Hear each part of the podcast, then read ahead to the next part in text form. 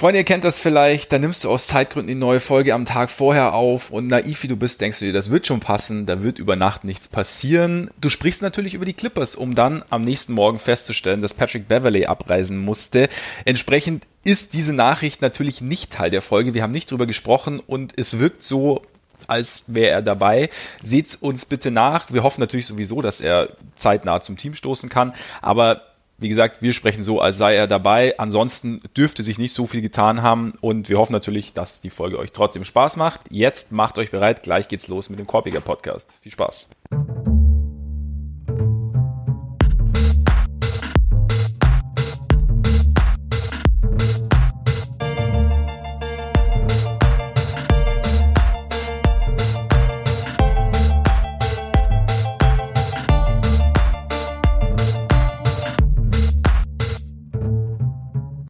Freunde gepflegten Korbballsports, herzlich willkommen zu einer neuen Ausgabe unseres Korbjäger Podcasts. Schön, dass ihr wieder dabei seid. Ja, wir sind zurück. Zurück auf allen Kanälen. Seit gestern ist es soweit. Wir haben es geschafft. Der Umzug ist vollendet. Wir haben endlich auch die Fernbedienung gefunden, beziehungsweise unseren Zugang zu Apple Podcasts und zu Spotify. Bitte entschuldigt die kleinen Holperer. Letzte Woche, ähm, es war, ja, es gab noch etwas, noch ein paar Dinge zu redirecten. Und mittlerweile, wie gesagt, läuft alles wieder. Wir sind ganz normal zurück, wie Russ auch bei den Rockets. Und äh, deshalb sitzt er mir jetzt natürlich wieder gegenüber der unvergleichliche Ole Frags. Und Ole, ganz ehrlich, bevor wir loslegen, weil ich es gerade eben kurz, bevor wir an, angefangen haben, noch äh, gefunden habe, möchte ich dich mit einem kleinen Zitat von Steven Adams kurz beglücken, wenn das für dich okay ist. Äh, immer, klar. Immer, oder? Ja. Also Steven, Steven Adams hat auch eins dieser Bubble-Interviews gegeben, wo er halt da sitzt vor dieser Sponsorenwand und dann halt Fragen beantwortet und da haben sie ihn gefragt an seinem Geburtstag, wie es denn so ist, wie er sich an das Leben in der Bubble gewöhnt und mit seinen Teamkollegen die ganze Zeit äh, zusammen zu sein und wie es halt so ist. Und seit er gesagt, let's be clear, mate, this is not Syria, mate, it's not that hard, we're, given a, we're living in a bloody resort. Ja. Super Typ. Habe ich auch gesehen, habe ich mich auch drüber gefreut. Ja. Darf ich dir an dieser Stelle dann auch direkt ein, ein Zitat servieren, wenn wir schon quasi heute den, den Club der, der lebenden Dichter eröffnen? Auf jeden Fall. Schieß los. Daniel Gafford über Jim Boylan. He eyed. I don't like him a lot, but he okay. Hast du das schon gesehen? Ich habe ganz ehrlich, ich habe, äh, ich versuche Jim Boylan Content so gut wie möglich zu meiden momentan. Hab letztens aber auch was mitbekommen. Ich habe das Zitat tatsächlich, ich hab's, ähm, ich hab's überscrollt sozusagen. Ich habe nur, ich hätte auf den Link drücken müssen, habe nicht drauf gedrückt. Aber ja, also, ähm, ja, sagt viel, würde ich sagen. I don't like him a lot, but he okay ist schon eine geile okay, Ansage. Aber es, es, geht dann noch ein bisschen weiter, als bei Twitch ja. gesagt, als, als Antwort auf die Frage, do you like Jim Boylan?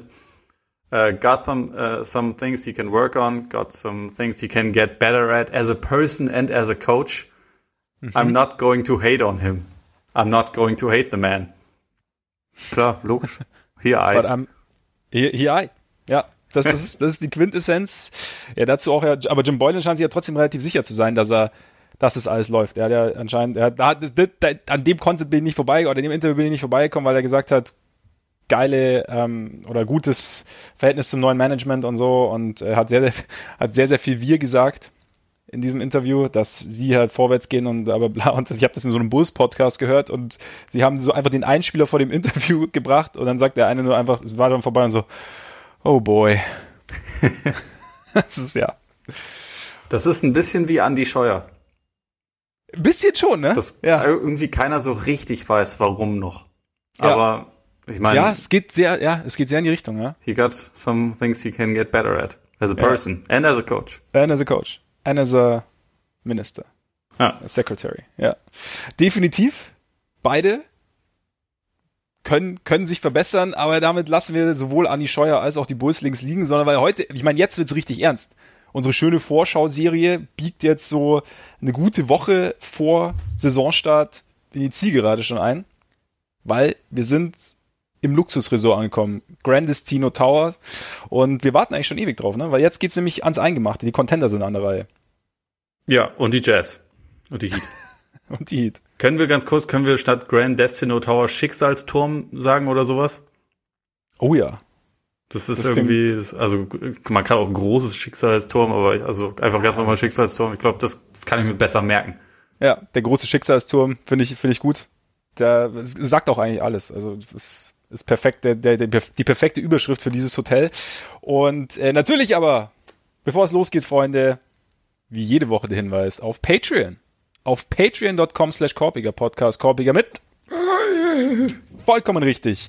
Da könnt ihr uns unterstützen mit monatlichen Beiträgen, wenn ihr das unterstützenswert findet, was wir hier tun. Und vielen Dank an dieser Stelle natürlich auch wie immer an alle, die uns schon unterstützen. Das ist echt sehr cool. Also wir freuen uns da echt wahnsinnig drüber.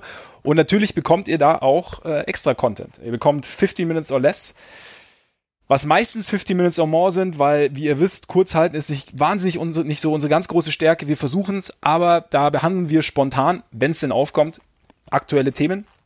Und dazu gibt's, es war einmal auf dem Hartholz ein Format, bei dem wir uns alte Spiele anschauen und dann, wie wir es doch gern machen, ausführlich drüber schnacken. Schaut da gerne mal vorbei. Und ja, bevor wir loslegen, es gab jetzt noch die Meldung von der NBA, dass jetzt die letzten Tests, die sie gemacht haben, in der Bubble, also wirklich keiner mehr von außen, sondern alle, die in der Bubble gemacht wurden, alle negativ waren. Das heißt, Stand jetzt sind wir auf einem guten Weg. Ja, es ist, äh, es hat niemand was eingeschleppt. Also in der Hinsicht haben die Maßnahmen funktioniert, weil halt, also es gab ja eine relativ oder also eine sehr, sehr breit angelegte Testreihe, die auch ja. ja außerhalb der Bubble einige positive Tests ähm, produziert hat. Und diese Spieler müssen halt dann erstmal mindestens zweimal negativ getestet werden, bevor sie dann dahin dürfen. Also insofern stimmt das System. Was ich ja teilweise irgendwie immer noch so ein bisschen, ja, äh, irgendwie schwierig finde, ist, dass ähm, man bei einigen Teams und bei einigen Spielern, wo man weiß, die sind nicht da, äh, dass da kein Grund angegeben wird. Mhm. Was dann irgendwie immer so ein bisschen zu, zu Spekulationen ja automatisch führt, weil äh, letztendlich, das ist dann irgendwie normalerweise, wenn jemand beispielsweise eine, eine Grippe hat oder so, dann gibt die NBA oder das jeweilige Team das ja auch bekannt. Und jetzt gerade ja. ist es halt dann häufig so ein bisschen in der Schwebe. Also James Harden war ja so ein Beispiel, wo man, wo der halt einfach dann irgendwie später ankam.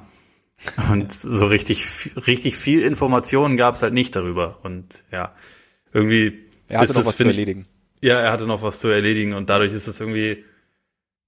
Es, äh, also, es heißt ja immer, man will so trans transparent wie möglich sein mhm. und zu 100 Prozent kommt das irgendwie nicht an, aber ich meine, das, also ja, das Wichtigste ist ja erstmal, dass es zumindest in der Bubble bisher so aufgeht, wie sie sich das vorgestellt haben, offensichtlich. Also das ist natürlich ja, erstmal die wichtigste Grundvoraussetzung. Absolut. Aber glaubst du, dass sie dann quasi so, so eine Balance halten zwischen, okay, bei so ein paar Leuten, auch prominenter wie jetzt Westbrook zum Beispiel, sagen wir Bescheid und ein paar sagen wir es jetzt nicht? Oder ja, Westbrook hat es, glaube ich, selber äh, bekannt gegeben, oder? Ja. Bevor das, bevor das sonst Stimmt. irgendwie berichtet Stimmt. wurde. Und also es ist ja schon auch so, dass eigentlich die, ähm, also viele Reporter halten ja diese Informationen zurück, so quasi aus ethischen Gründen, so und deswegen kommt es dann tatsächlich auch nur dann durch, wenn das jemand selbst, also ein Spieler selbst bekannt gibt. Aber wenn man halt so ein bisschen äh, drauf schaut, was da noch so alles dranhängt, also es geht, geht ja auch dann teilweise um so Sachen wie, klingt jetzt banal, aber Wettquoten und so ein Scheiß. Mhm. Äh, dafür spielt es ja eine Rolle eigentlich. Also das ist ja wichtig, ob dann jemand nur deshalb noch nicht angereist ist, weil er sich zu Hause noch irgendwie darum kümmern muss, dass die, dass die Tür fertig angebracht wird oder dass, eine, dass, die, dass die neue Veranda fertig gezimmert wird, wo ihm ja nichts passiert oder ob der halt nicht kommt, weil der Corona hat. So, das, mhm. das spielt ja irgendwie eigentlich schon eine Rolle und deswegen sind Teams ja normalerweise auch dazu angehalten, dass sie einigermaßen transparent bekannt geben, was halt der Grund ist. Und das ist jetzt hier halt nicht der Fall. Das ist dann irgendwie, finde ich, immer noch so ein bisschen, ja, es, es, es verleitet irgendwie zu Spekulation. Ja, das definitiv. Also ich meine, es wird ja auch wahnsinnig gern spekuliert. Auch bei Sion war jetzt auch das Ding so, er reißt ab und persönlicher Fall habe ich auch schon wieder ein paar, also ja, Stimmen dann wieder gelesen irgendwo, wo es dann hieß, uh, ist aber convenient, dass er jetzt irgendwie ein irgendwelche persönlichen Gründe hat und dass es im Endeffekt ja bestimmt, dass er bestimmt Corona hat, man es nur nicht sagen will, das weiß ich dann immer nicht. Also ich bin, mir ist es dann auch immer ein bisschen zu schnell, einfach weil man dann halt immer sofort die, das, das, ja, tendenziell eher das in Anführungszeichen Schlechte vermutet oder vermutet, dass irgendwas verborgen werden soll. Bei Harden, natürlich ist es möglich, aber vielleicht, es ist halt, ich, es ist halt auch diese spezielle Situation, gerade mit dieser Anreise, dass du halt sagst, okay, also es ist zwar, sie leben zwar in der Bloody Resort, aber es ist halt trotzdem halt, theoretisch bist du halt drei Monate weg und vielleicht ist es dann, ja. hat es dann halt noch irgendwie, also klar hast du recht, dass man dann sagen könnte, es ist jetzt dies oder das und halt es klarer zu formulieren. Gleichzeitig hat man natürlich, finde ich schon auch, also natürlich ist es eine sehr, sehr, ja, ein, großer Balanceakt irgendwo und natürlich kannst du, ist, ist die NBA natürlich nicht wahnsinnig daran interessiert, vorher zu sagen, dass der, der, der, der und der Corona hatte. Aber man hat natürlich auch die Option zu sagen, okay, wenn sie es halt, wenn sie nicht sagen, dass jemand Corona hat, dass er es dann auch nicht hat. Also weißt du, wie ich meine? Es ist, anstatt zu sagen, wenn sie es jetzt nicht sagen, vielleicht hat das ja doch. Also es ist ja im Endeffekt, kann es ja in beide Richtungen schwingen und wir, wir sind ja. in jede Richtung gleich schlau. Aber ja. du hast natürlich recht, wenn du es wenn du es natürlich sagen würdest, würdest du könntest du dem irgendwie entgegenwirken. Nur manchmal will man es vielleicht, vielleicht private Gründe oder so, möchte vielleicht auch nicht alles irgendwie veröffentlichen. Ja, klar. Und also da ist, es, es hat ja dann teilweise auch noch klingt jetzt auch irgendwie zynisch, aber es hat ja dann eventuell auch Implikationen für den nächsten Vertrag, so ob jemand, also was, was jemand für für Krankheiten hatte und also so ein, so, mhm. so ein Quatsch, weißt du, und deswegen, also ich, ich kann schon auch Gründe verstehen, warum man da vielleicht nicht zu 100 Prozent alles immer sofort bekannt gibt, aber eigentlich ja. ist es halt nicht so ganz sauber, mhm. wenn man ehrlich ist. Naja, egal. Also apropos ganz sauber, das nur als letztes dazu es wäre ganz gut, also für die Glaubwürdigkeit des ganzen Unterfangs, wenn Zion genauso lange in Quarantäne muss wie jeder andere, nachdem er Absolut. draußen war. Also, dass er quasi ja. genauso lange in Quarantäne muss wie Rashawn Holmes. Ja. Weil, ja, sonst sieht das halt alles irgendwie doch ein bisschen, bisschen mehr wie ein elaborierter Plan aus, um Zion irgendwie doch da mit reinzubekommen. Es wäre dann sozusagen die, das Quarantäne-Äquivalent zum äh, Superstar-Call. Ja, sozusagen. So, ja. Also von daher, nee, aber da bin ich auf jeden Fall bei dir. Das sollte, also ich bin gespannt, ob es so sein wird, aber tendenziell soll es da keine Unterschiede geben zwischen den einzelnen Spielern, sondern wer rausgeht und wieder reinkommt oder irgendwie positiv getestet wird, hat dieselbe Zeit abzusitzen und danach geht's weiter. Wir werden sehen.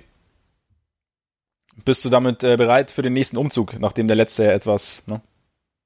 No no, schwierig war. Ja. Doch. Gut. Bin ich bereit. Hast du, hast du brutale Fakten? Brutal nicht dieses Mal. Also es ist, sie sind, nicht schlecht, sie sind nicht schlecht, aber ähm, ja gut, der große Schicksalsturm. Ich meine zunächst, zunächst natürlich unsere Gäste, oder? Also wir sind ja, ja als stimmt. gute Gastgeber.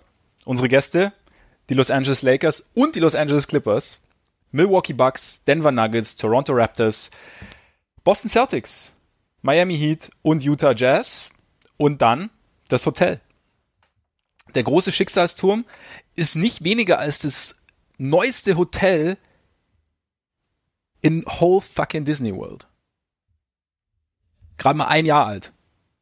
Ein also Jahr alt? Ja. Krass. Juli 2019 eröffnet. Es blitzt und blinkt und es ist krass. Es ist natürlich auch ein Turm, deswegen ist der Ausblick ziemlich gut. Ist natürlich auch ganz cool, wenn du da irgendwie drei Monate bist und so ein bisschen in die Ferne gucken kannst. Ähm, uns hat tatsächlich, was auch ganz geil ist, eine Lounge und ein Restaurant, äh, beziehungsweise zwei Lounges und zwei Restaurants, die exklusiv fürs, für den großen Schicksalsturm sind, weil exklusiv in dem Sinne wichtig, weil es auch mit, Corona, mit dem Coronado Springs Hotel verbunden ist, das eigentlich auch sehr beliebt ist, was natürlich dann interessant wird, sollte irgendwann auch wieder regulärer Betrieb in Disney World sein. Ich bin mir nicht ganz sicher, aber auf jeden Fall. Und von diesen Lounges und Restaurants sind zwei im 16. Stock. Ne? Speisen with a View ist auch nicht schlecht. Gleichzeitig auch nicht schlecht, dass es ähm, das, das Hotel ist, das am nächsten an der ESPN Wide World of Sports ist. Das heißt, LeBron ist vielleicht schneller am Hotel als äh, Chris Paul. Äh, in der Halle meine ich, natürlich. Das ist natürlich ein absolut unfairer Vorteil. Ja, ja. Und da sollte man dann auch mal äh, ein Schiedsgericht anrufen, finde ich, hinterher. Absolut. Weil, ja, und äh, da auch, äh, vielleicht auch einen Experten, was es bedeutet, also die Distanz, also A, was es psychisch, auch physisch mit dir macht, also was du dann ja. halt irgendwie liegen lässt. Und jetzt, und das ist eigentlich, das ist jetzt tatsächlich ein sehr, sehr spannender Fakt, weil pooltechnisch sind wir ganz, ganz nah am Yachtclub. Also es ist auch brutal.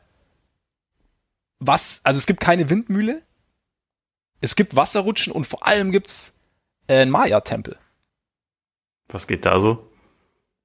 Ja, was da drin genau geht, weiß ich nicht, ob da jetzt tatsächlich irgendwelche äh, äh, irgendwelche alten Rituale vollzogen werden, aber es ist natürlich, es, du fühlst dich fast wie im Dschungel von von Mexiko, nur dass du in Disney World bist und damit, also ich glaube, es lässt sich ganz gut aushalten. in diesem Hotel. Ich meine, ich habe jetzt, ich habe jetzt so zu zu äh, den großen, zur Größe der Räume und jetzt zu irgendwelchen Konferenzräumen habe ich keine keine Informationen, aber ich glaube, eine, eine kleine Wernis AG lässt sich da ganz gut abhalten, wenn es ja. sein sollte. Und weißt du, wie äh, wie hoch dieser Turm ist? Das weiß ich leider nicht. Das, das war äh, mir, das war mir, das war mir sekundär. Aber wir können es natürlich jetzt ähm, nachprüfen. Denn ist ja nicht so, dass, dass wir hier nicht äh, alles, alle Infos haben. Ah, wobei, das sieht ja gar nicht aus wie ein Turm. Jetzt sehe ich das ja. Nee, es ist, also es ist jetzt, es ist jetzt kein. Dann ist ja wahrscheinlich 16. Stock einfach das, das höchste, oder? Also dann wird es ja wahrscheinlich unterm Dach sein. Vielleicht. Vielleicht auch nicht. Da sollten wir vielleicht mal bei LeBron anrufen, weil der ist vor Ort. Ja, ich glaube, der, der kann uns das sagen. Der kann uns, der kann uns das. Das ist natürlich relativ lustig. Es gibt eine Seite, auf der steht, das hat überhaupt nur 15 Stockwerke, was natürlich ganz geil ist dann mit dem 16, in dem die Restaurants sind. Ja, das Aber, ist dann das, dann, dann drückst, versuchst du die 16 und merkst du, ah, scheiße, es gibt gar kein Restaurant. Ja. Aber vielleicht ist, vielleicht hat es 15 Stockwerke mit Zimmern und 16 dann, ne?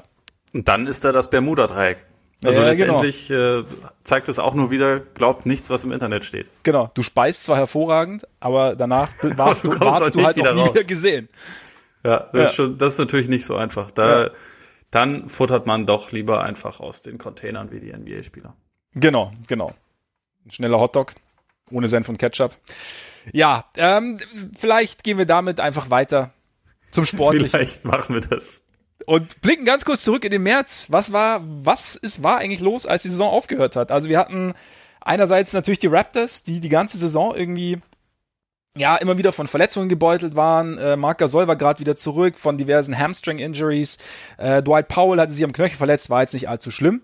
Wäre aber bitter gewesen, wenn er denn verletzt gewesen wäre, weil er eine ziemlich gute Saison spielt. Äh, bei, den, bei, den, bei den Celtics war auch ein bisschen was los, ne? Ja, da war vor allem Kemba Walker angeschlagen, hatte auch einige Spiele verpasst. Äh, Jalen Brown hatte sich am Oberschenkel auch wehgetan, war immer wieder äh, in and out of the lineup. Der, dem geht's mittlerweile aber wieder gut, habe ich das erfahren. aber bei Walker ist es tatsächlich auch immer noch so, also ähm, dass der noch nicht zu 100 Prozent wieder voll im Training ist okay. und dass das, äh, dass er jetzt wieder so ein bisschen langsam angeführt wird. Also äh, Spoiler Alert, habe ein Interview mit Daniel Theiss geführt und ihn halt auch dazu mhm. befragt und äh, mhm. der meinte, dass äh, Kemba hat zwar jetzt keine Schmerzen mehr am Knie, aber dass er halt noch nicht so komplett belastbar ist, was ich halt Knie ganz interessant Knöchel? fand. Ähm, Knie. Ja. Habe ich es gerade falsch gesagt? Ich glaube, du hast vorher Knöchel gesagt gehabt, also hatte ich gerade irgendwie so im Ohr noch, aber. Ich, äh, ich entschuldige mich vielmals und werde mich später in die Ecke stellen, aber ja, es ging ums Knie. Okay. Äh, und das fand ich ehrlich gesagt hat mich ein kleines bisschen überrascht, weil ich dachte, nach der, nach der langen Pause wäre das mhm. schon wieder ähm, bisschen weiter. Aber klar, es ist jetzt natürlich auch dann wieder mit richtigen Basketball eine andere Belastung, als es das irgendwie im, im Zuge einer Quarantänephase war, wenn man sich da irgendwie auf dem Stepper fit gehalten hat und so. Aber es scheint halt schon was Gravierendes gewesen zu sein, weil es jetzt halt, also ja, drei Monate Pause im Prinzip, beziehungsweise drei Monate an, in Anführungszeichen eine Reha-Phase und dann immer noch Probleme dann war es irgendwie schon ein bisschen mehr. Aber dass wir jetzt hier Exklusivinfos veröffentlichen können, ist natürlich sensationell. Absolut brutal. Das ist krass. Das ist krass. Das, wir haben damit, damit haben wir die nächste Stufe erreicht. ja, ich glaube, äh, gleichzeitig auf die Schulter. Hm? Ja. Hm? Nee, nicht wirklich. Alles gut. Gut. Äh, gleichzeitig war aber auch äh, Gordon Hayward so langsam wieder, ne? Also sollte sich wieder reinspielen. Ja. Wurde jetzt etwas unterbrochen, aber wenn wir sehen bei den Lakers, ja, war Rondo noch dabei, war Avery Bradley noch dabei. Lakers hatten gerade ihr bestes Wochenende der Saison. Also ist nicht so, dass sie vorher keine guten Wochenenden in der Saison gehabt hätten. Ja. Sie haben ja die beste Bilanz im Westen, aber sie haben halt nacheinander die, die Bucks und die Clippers geschlagen. Gerade das Spiel gegen die Clippers war, also das habe ich mir jetzt auch gerade die Tage nochmal angeguckt, mhm. das war auch schon auf einem wirklich sehr hohen Niveau. Aber der drittbeste Spieler der Lakers in dem Spiel war Avery Bradley, der fehlt. So ist es. Ja, der fehlt jetzt. Sensationsübergang, was auch fehlt, ist Nikola Jokic Bauch. Das stimmt. Der war nämlich, als wir aufgehört haben, noch einige Kilo schwerer unterwegs. Und jetzt, Skinny Jokic ist krass. Ich habe letztens, also komm, wir kommen ja später auch noch zu den Nuggets, aber ich habe so ein, äh, ein Video auch gesehen, da wirkt er tatsächlich deutlich leichtfüßiger und dynamischer irgendwie. Ja. Also es ist natürlich ein Video, aber trotzdem ist man so, so einen kleinen so Bewegungsablauf. meinst, du, meinst du, das Video ist so ein bisschen vorgespult? Ja, genau, ja, genau, genau. Es war äh, wie früher bei Night oder Super Pursuit Mode, falls du dich erinnerst. Nein. Was? Night Rider, also irgendwo hört es auch auf. Knight Rider habe ich mir nicht äh, regelmäßig angeguckt. Das, das, das tut mir jetzt in der Seele weh, aber okay. Auf jeden Fall, nee, aber er wirkt tatsächlich deutlich, deutlich dynamischer. Fand, fand ich interessant. Dann, äh, was ich auch noch, also ich meine, Janis war ja auch nicht ganz fit, als wir aufgehört haben. Janis war verletzt. Ja, Knie. Sie. Und da, Und, also das, deswegen wurde ja da dann äh, in dem Moment auch gerade darüber mal wieder sinniert, ob man jetzt nicht doch noch eine MVP-Konversation aufmachen sollte. Natürlich. Weil LeBron zwei krasse Spiele gemacht hat und zwei krasse Spiele, wie wir alle wissen, schmeißen alles über den Haufen. Ja, dazu ganz kurz nur, äh, weil es ja jetzt auch die letzten Tage durchkam. Wie stehst du dazu, dass sie die, ähm, die acht Seeding Games jetzt nicht mit einbeziehen in die Awards der Saison? Finde ich richtig, richtig. oder falsch oder, oder schmu oder egal oder richtig? Äh, also ich finde ich finde es in Ordnung. Also einfach weil weil es eine komplett neue Situation ist und weil weil das für mich irgendwo schwer mit mit einzubeziehen ist oder schwer zu gewichten ist. Wenn ich mir jetzt anschaue, also was vorher passiert ist in einem normalen Umfeld, wenn ich eine Saison jetzt so starten würde, wie sie jetzt startet, wäre es was anderes. Aber es ist einfach, ja, ich meine, das ist, wir hätten dann im Endeffekt bekämen wahrscheinlich diese acht Spiele auch deutlich mehr Gewicht, als ihnen zusteht, einfach weil sie dann halt der Recency Bias dann irgendwie wahrscheinlich mhm. auch irgendwo eine Rolle spielen würde, könnte. Und das wäre dann, glaube ich, ja, ich glaube nicht, dass, dass, dass es der Gesamtsituation gerecht würde. So.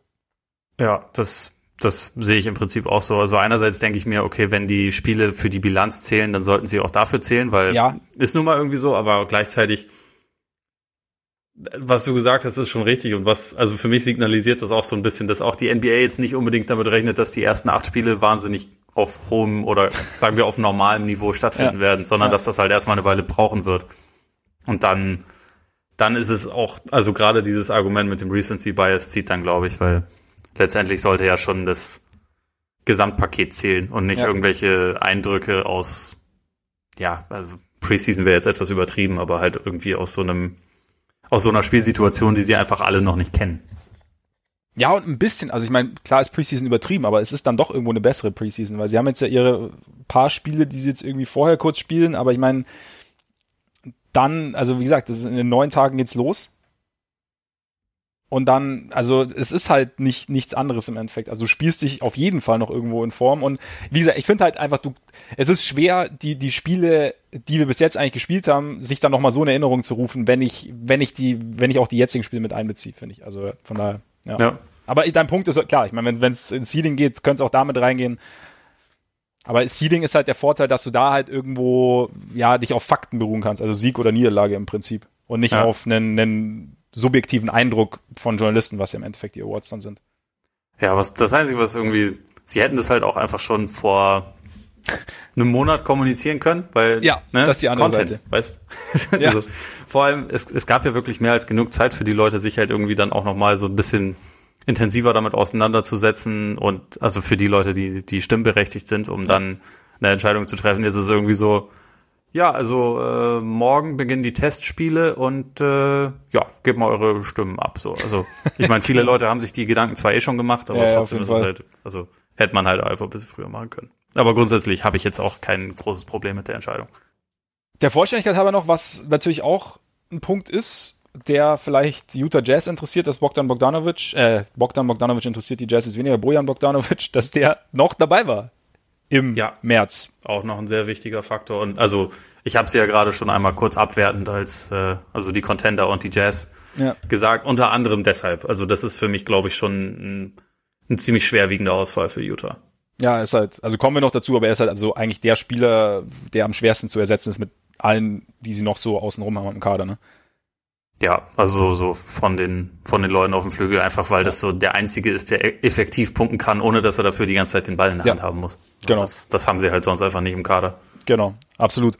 Dann ganz kurz jetzt jetzt noch so die Ausgangsposition. Also wir haben natürlich die Bucks, die so ein bisschen, ja, die Nummer eins im Osten eigentlich ziemlich sicher haben. Sechseinhalb Spiele vor den Raptors und äh, wir haben ja nur acht Spiele. Äh, die Raptors, dann noch drei Spiele vor den Celtics. Also es könnte sich eigentlich auch ausgehen. Könnte man meinen. Ähm, dann die Heat nochmal zwei Spiele dahinter. Es ist wahrscheinlich so ein bisschen dann die Frage, also wir haben ja die Sixers auf sechs und wir haben jetzt auch schon, du hast jetzt auch einen, einen langen Artikel nochmal veröffentlicht über, über Ben Simmons bei, bei Spox. Und wir haben ja letzte Woche auch drüber gesprochen, dass das jetzt irgendwie schon ganz interessant ist, wie sie es jetzt, ja, drehen so ein bisschen. Und dass jetzt Ben Simmons eben was, nach dem, was Brad Brown gesagt hat, äh, häufig oder fast ausschließlich äh, auf der vier spielen soll.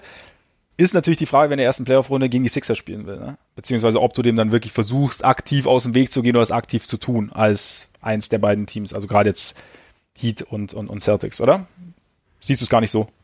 Doch, schon absolut. Also gerade weil halt äh, die Celtics, wenn man irgendwie einen Kryptonit für sie sucht, dann ist es ja im Prinzip jemand, der lang ist, der im Post halt irgendwie physisch dom dominant ist und da ist nun mal der Beste, den es in der Hinsicht gibt. Jetzt abgesehen von Jokic, wo wir die dünne Version halt mal abwarten müssen, aber ja.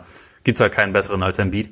Und da kann man dann halt trotzdem sagen, okay, die Celtics haben aber eigentlich fast die gesamte Saison über gezeigt, dass sie insgesamt eigentlich das gefestigtere und bessere Team sind. Aber es geht in den Playoffs nun mal halt auch relativ viel um Matchups. Und deswegen, wenn man die Möglichkeit irgendwie hat, wird man schon versuchen, diesem Duell zu entgehen. Also, mhm. aber ich meine, aktuell kann ich es mir halt auch ganz gut vorstellen, dass Philly halt auf den fünften kommt und dann sind sie halt in einem Bracket mit Milwaukee. Das ist dann ja auch schon wieder. Also dann müssen ja. sie, müssten sie halt Stand jetzt quasi erst gegen Miami, falls sie das überhaupt schaffen, und dann wäre Milwaukee. Und also, ich glaube, da kann sich halt, also die Teams sind ja alle nah beieinander. So Boston und Philly, die auf Rang 3 und Rang 6 sind, trennen halt insgesamt bloß vier Siege. Ja. Also da kann sich halt schon noch ein bisschen was verschieben. Aber da bin ich halt auch mal gespannt, weil Indiana ist zwar auch nicht das geilste Matchup für Boston, weil sie halt ähm, mit Sabonis ja auch einen dominanten Big haben, aber sie sind insgesamt als Team meiner Meinung nach nicht so nicht so gefährlich. Mhm. Philly ist halt eine Wundertüte, deswegen kann ich mir schon vorstellen, dass man da eher versuchen wird, denen so ein bisschen aus dem Weg zu gehen. Ich bin halt, ich finde es halt aber ganz interessant, wenn wir so sagen, es liegt irgendwie alles noch nah beieinander. Ich denke es auch im ersten Moment, wenn du im, im ersten Moment immer und dann denke ich mir wieder so, ah krass, das sind ja nur acht Spiele und dann ja. so, da muss halt, da, also in meinem Kopf geht's dann selbst, wenn ich jetzt sehe, es sind dreieinhalb Spiele, selbst da dachte ich mir schon so, okay, da muss wirklich viel passieren, weil wir reden ja jetzt auch von den besten Teams sozusagen und dass die dann wirklich, dass dann eins dann wirklich so viele Spiele abgibt oder quasi jetzt fast die Hälfte seiner Spiele verliert. Also für mich zumindest wirkt es so, als, als müsste da einiges schiefgehen irgendwo in Anführungszeichen oder wirklich schiefgehen. Das ist ja. dann irgendwie so passiert. Ich meine, kann natürlich, wie, wie gesagt, wir wissen alle nicht, wie, wie gut die Teams jetzt reinkommen, wie gut die einzelnen Spieler reinkommen, wie schnell das wieder sich zusammenfügt. Aber ja, ich bin, bin gespannt. Und im Westen ja, sind wir. Lakers hast du ja schon gesagt, beste Bilanz momentan. Eventuell noch Chance auf den, auf den One-Seed, dreieinhalb Spiele hinter den Bucks. Da sind wir wieder an den Punkt, den ich gerade genannt habe. Ja, das, das wird, glaube ich, eng, aber im ja. Westen sind sie ziemlich safe. Und genau. ich meine, es gibt ja sowieso keinen Heimvorteil in, in den Finals. Grundsätzlich gibt es keinen Heimvorteil. Deswegen müssen sie jetzt vielleicht auch nicht all out gehen, ja. ähm, um irgendwie diesen Boden noch gut zu machen, den sie wahrscheinlich nicht gut machen können ja. in der kurzen Zeit, sondern halt eher, also bei den Lakers ist ja eigentlich erstmal, dadurch, dass sie jetzt irgendwie eine neue Guard-Rotation haben, geht es, glaube ich, dann erstmal darum wahrscheinlich, ne? Also ein bisschen, bisschen Kontinuität da zu finden. Genau.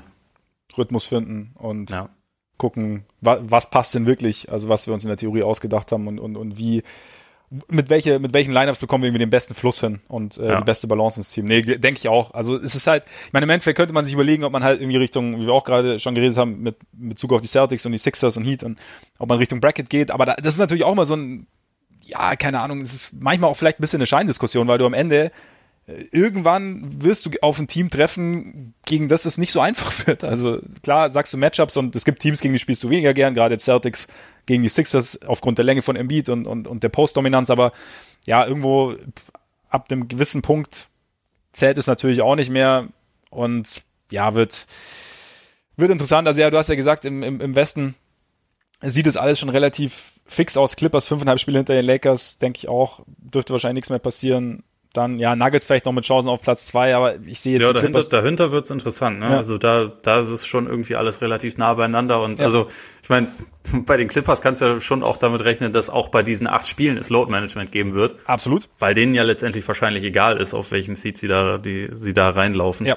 Ja. Ähm, von daher, also wer weiß, das, das ist halt irgendwie ganz schwer zu sagen, aber da könnte sich im Prinzip durch ein, zwei fluky Games kann sich da halt noch, so, also sogar noch ein bisschen leichter was verschieben als in, in der Eastern Conference. Es wäre irgendwie ganz geil, wenn wir dieses große LA-Duell dann schon in der zweiten Runde hätten, anstatt im Conference Final irgendwie.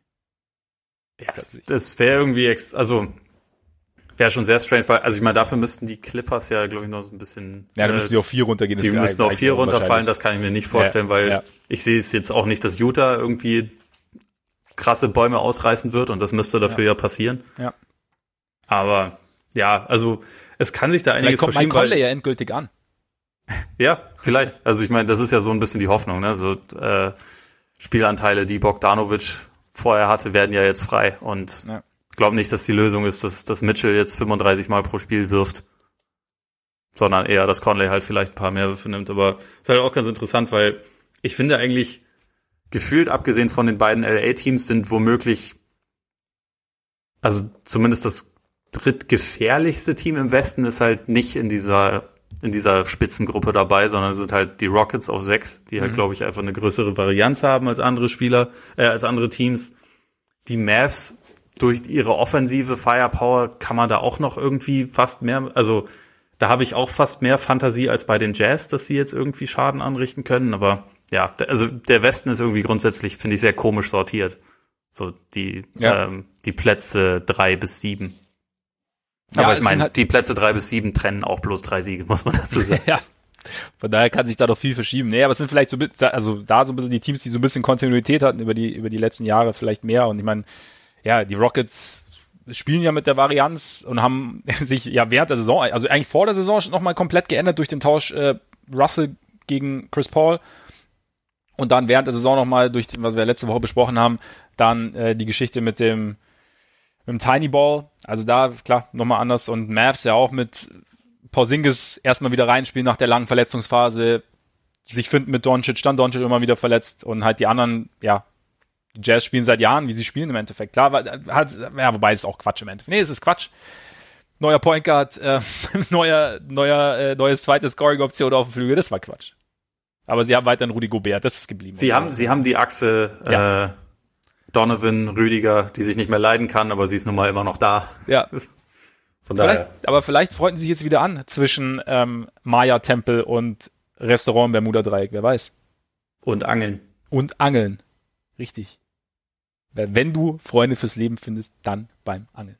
Das glaube ich ohne Witz. Schönen Gruß an der Stelle an David Kreisel, falls er zuhört. Guter Mann. Sehr guter Mann. Ja. Auf jeden Fall. Der magische. Ja, gut. Dann könnten wir eigentlich damit zu den Themen kommen, die so beim Tischtennis 1 gegen 1 besprochen werden dürften im großen Turm des Schicksals. Möchtest du oben anfangen oder unten anfangen? Ähm, boah, schwierig. Sagen, fangen wir einfach mal oben an. Noch äh, sind wir wach. Noch, noch sind wir. Sehr guter Punkt. Ist heute bei beiden, glaube ich, kritisch. Aber ja, die Lakers. Es ist wahrscheinlich das große Thema ist, wie verschiebt sich die Rotation endgültig? Also wir hatten ja schon die äh, 50 Minutes or Less Folge na, direkt nach Rondos Ausfall. Bradley war ja da schon, hatte ja da schon gesagt, dass er nicht dabei ist, aber ja, es ist natürlich Rondo ist jetzt nicht der entscheidendste Faktor im Spiel gewesen, aber es nimmt ihn halt schon Möglichkeiten und es nimmt ihn auch so ein bisschen, es verkleinert ihren Margin of Error, auch was, was Verletzungen angeht zum Beispiel, ne?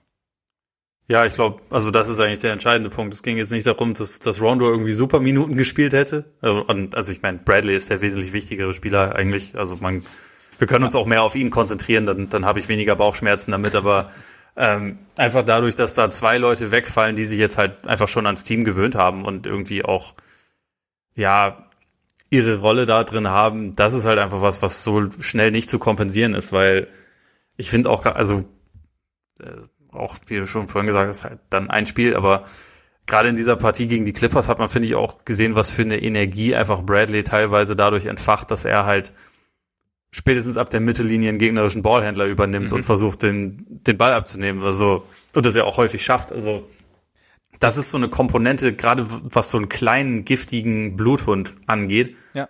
Davon haben sie halt nicht so viel. Also, sie haben Caruso, der ganz gut da drin ist, aber der jetzt nicht unbedingt diese diese krasse Bissigkeit hat und sie haben halt dann einfach danach nicht mehr so viel. Ja. Es kommen jetzt halt dann zwei Leute rein Wobei, ob sie wirklich reinkommen oder ob vielleicht einer von ihnen ein paar Minuten pro Spiel bekommt und der andere eher gar nicht, das ist ja noch nicht, noch nicht so richtig abzusehen, aber also sind jetzt halt dann J.R. Smith und Dion Waiters, die beide in diesem Jahr, gut, Waiters hat ein paar Spiele gemacht, J.R. Smith gar nicht, die kommen da jetzt rein und müssen irgendwie versuchen, da ein bisschen was, bisschen was zu stopfen. Und da bei aller Kritik an Rondo wäre es wahrscheinlich schon ein bisschen besser, ihn zu haben, der zumindest irgendwie seine, seine Teamkollegen da kennt und auch sicherlich natürlich ein spielintelligenterer Typ ist. Playoff Rondo, nicht zu vergessen. Playoff Rondo. Ist National TV Rondo. Es ist ja jetzt auch vor allem fast alles, äh, ja. wird ja, wird ja groß übertragen. Und das wäre ja eigentlich nochmal die Möglichkeit für Rondo gewesen. Wäre es gewesen. Jetzt sieht es ein bisschen anders aus. Nee, aber sehe ich ähnlich. Also gerade mit Bradley fand ich auch immer interessant, eigentlich, eigentlich schon das ganze Jahr über. Also ich meine, wir haben ihn ja ja schon so ein bisschen kritisch gesehen im Sommer, so nach dem Motto, also war ja auch so ein bisschen der Tenor und, und ich habe es mir auch gedacht, also er hat's halt, er ist zwar weiterhin dieser giftige Verteidiger, aber im Teamverbund gar nicht so, ja, haben auch die Statistiken nicht das hergegeben, was man, was man die Jahre über immer gedacht hat, eben, dass er eben diese, dieser wahnsinnig gute Verteidiger ist. Aber ich fand es schon immer interessant zu sehen, also gerade eben, wie du sagst, als Clippers-Spieler als Beispiel, aber eigentlich in jedem Spiel gegen einen potenziellen Konkurrenten in den Playoffs oder auch später in den Playoffs, wie intensiv er den Ballhändler immer unter Druck gesetzt hat. Also das bei den Clippers klar, aber auch, auch James Harden, Westbrook, im Endeffekt, egal gegen wen sie gespielt haben, war er, also war das schon so eine Komponente, die die Lakers offen, äh, Lakers Defense eigentlich so, so ein bisschen so der, ihr den, den Taktstock oder den Taktstock geschwungen hat für die, für die Lakers Defense. Für eine gewisse Aggressivität und dann halt auch eine gewisse Energie entfacht hat und auch dann, klar, gut, Heimspiel ist jetzt nicht, nicht ganz so interessant, aber so halt, also im Team mit den, Zu in Verbund mit den Zuschauern und das ist, glaube ich, bin ich gespannt. Also du hast gesagt, Caruso, haben wir ja auch drüber gesprochen. Ja, kann es irgendwo, wird halt interessant zu sein, zu sehen, inwieweit er es halt kann, wenn der, wenn die Belastung höher ist. Also ja. er, er, wurde jetzt bis jetzt sehr, sehr dosiert eingesetzt, immer aufgrund der Personalsituation. Jetzt dürfte die Dosis etwas höher ausfallen. Und nicht, dass es nicht funktioniert. Also ich meine, es kann wunderbar funktionieren, aber es ist halt auch noch ein Fragezeichen, irgendwo für mich zumindest so ein bisschen, wie, wie das dann aussieht hinterher. Also wie, auch wie weit er das dann halten können wird, wenn es halt, wenn es tiefer geht in die Playoffs.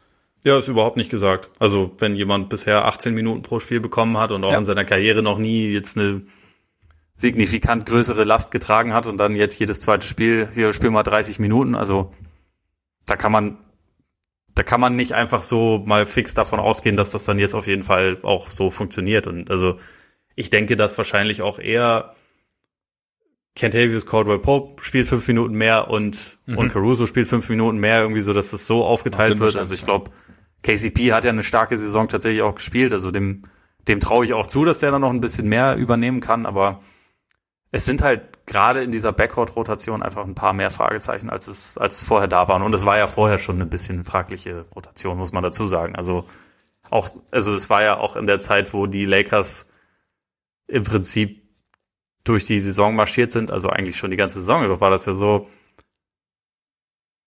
eigentlich wusste man ja in jedem Spiel nicht so genau, welche zwei Guards sind jetzt heute gut drauf und stehen am Ende des Spiels noch drauf auf dem mhm. Court. Also selbst ein Danny Green, den vor der Saison ja, glaube ich, alle, also mich eingeschlossen auch als, als super Verpflichtung gesehen haben und von dem ich auch nach wie vor eigentlich sehr überzeugt bin und der, glaube ich, auch der drittbeste Spieler der, der Lakers sogar ist der hat sich halt kurz vor der Unterbrechung so langsam ein bisschen aus dieser, ähm, aus den Closing-Lineups rausgespielt, weil er halt einfach inkonstant ist wie Sau. Mhm. Und das war er auch schon immer. Und äh, er ist immer ein guter Verteidiger, aber sein Wurf kommt und geht halt einfach. Und das ja. ist dann etwas, in den Playoffs muss man, also da wird das halt für Frank, äh, Frank Vogel auch so weitergehen, dass er in jedem Spiel wahrscheinlich gucken muss, wer hat heute das Händchen.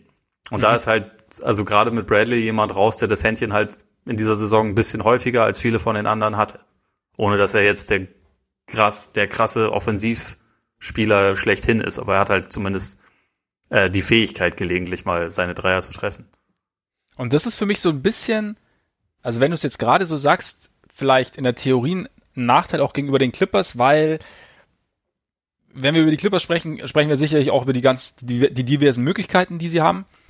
Und dabei, die, bei den, ich habe so das Gefühl für Rivers, oder ich habe gerade so während deines äh, kurzen Monologs den Eindruck bekommen, dass bei Rivers aktiver ist. Okay, wer, wer passt denn gerade besser ins Spiel? Also, okay, wen, wen setze ich jetzt ein? Und was bei den Lakers grundsätzlich, wie du eben sagst, die Frage schon eher ist, okay, wer ist denn gerade heiß? Einfach weil halt die, die Guard-Rotation hm, etwas oder die, der, der Wurf etwas wackeliger ist als jetzt vielleicht bei den anderen. Also es ist einfach ein bisschen weniger verlässlich. Das heißt, du musst, du musst während des Spiels mehr, eventuell mehr experimentieren und dein, dein, dein Plan wird vielleicht etwas spontan über den Haufen geworfen. Das heißt nicht, dass es bei den Clippers niemals passieren wird, aber zumindest wirkt es da vielleicht etwas gefestigter. Also nur so ganz kurz als, als Einwurf. Ich weiß es nicht, ob es dann, es ist auch eine reine Theo, reiner Theoriegedanke, weil im Spiel kann dann, kann dann sowieso alles, alles ganz anders werden.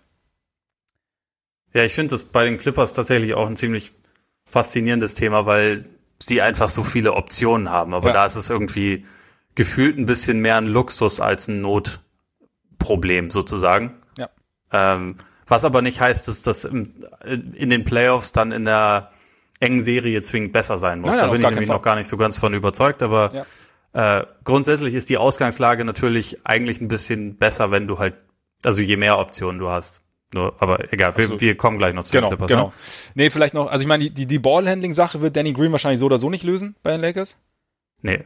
Gehe ich mal davon aus. Wie siehst du, wie siehst du die, also du hast ja schon kurz angesprochen, Waiters und JR, können die beiden so ein bisschen, also muss, muss ja nicht viel sein, einfach nur so ein bisschen, also ich meine, übrigens geil, wir reden glaube ich seit über fünf Minuten über die Lakers, jetzt wird zum ersten Mal der Name LeBron. nicht unwichtig. Nicht, nicht unwichtig, der Mann. Aber er wird, äh, im Normalfall übernimmt er ja eine Über sehr, Anthony sehr große Davis Last. haben wir fairerweise noch gar nicht geredet. Hm? Über Anthony Davis haben wir noch gar nicht haben geredet. Haben wir noch gar nicht geredet, das stimmt. Auch das nicht stimmt. unwichtig. Auch durchaus, durchaus solider Teil der ganzen Geschichte. Aber nee, äh, LeBron wird ja einen großen Teil übernehmen. Aber dass man zumindest, dass du bei, würdest du Waiters oder und oder Smith so ein bisschen was überlassen? Der Ballhandling-Geschichte? Wenn, vielleicht auch nur im Halfcourt oder so, keine Ahnung. Also, ich tue mich ein bisschen schwer damit, das bei den beiden einzuschätzen, weil ich nicht so richtig beurteilen kann, wo sie gerade stehen. Ähm, ja. Und weil ich eigentlich auch nicht davon ausgehe, dass beide einen festen Platz in der Rotation haben werden, sondern ich glaube eher wahrscheinlich nur einer. Und meine Tendenz wäre eher, dass es JR ist. Also einfach aufgrund der Verbindung, die er halt mit LeBron hat. Und dass man ihn aber im Zweifel auch dann eher gekoppelt mit LeBron einsetzen wird, weil der halt der no pun intended, weiß, wie man ihn einsetzt. Und ja. deswegen, ja, bei Waiters tue ich mich halt so schwer, weil, also grundsätzlich hat er ja schon ein paar Fähigkeiten, die im Idealfall und also wenn er nicht die anderen Tendenzen, wie zum Beispiel den Ball nicht mehr abgeben, wenn er ihn hat, äh, auch noch hätte, die den Lakers theoretisch helfen können. Aber ich weiß nicht, ob es in der Praxis jemals so richtig dazu kommen wird oder ob er halt irgendwie in zwei, drei Spielen äh, eine Chance bekommt und das dann nicht so richtig gut funktioniert und dann, weiß ich nicht, also wen ich tatsächlich ein bisschen mehr eigentlich äh, ins Auge gefasst habe, was so ein bisschen Playmaking angeht, wenn wenn es halt LeBron in dem Moment gerade nicht macht, weil, weil er in den Playoffs zwar vielleicht 42 oder 43 Minuten auf dem Feld steht, aber fünf Minuten halt nicht, ähm, dass er halt ein bisschen mehr auf Kyle Kuzma zukommen wird, mhm. der ja nicht die beste Option dafür ist, aber der zumindest so ein bisschen, er hat halt so ein bisschen eigene Creation und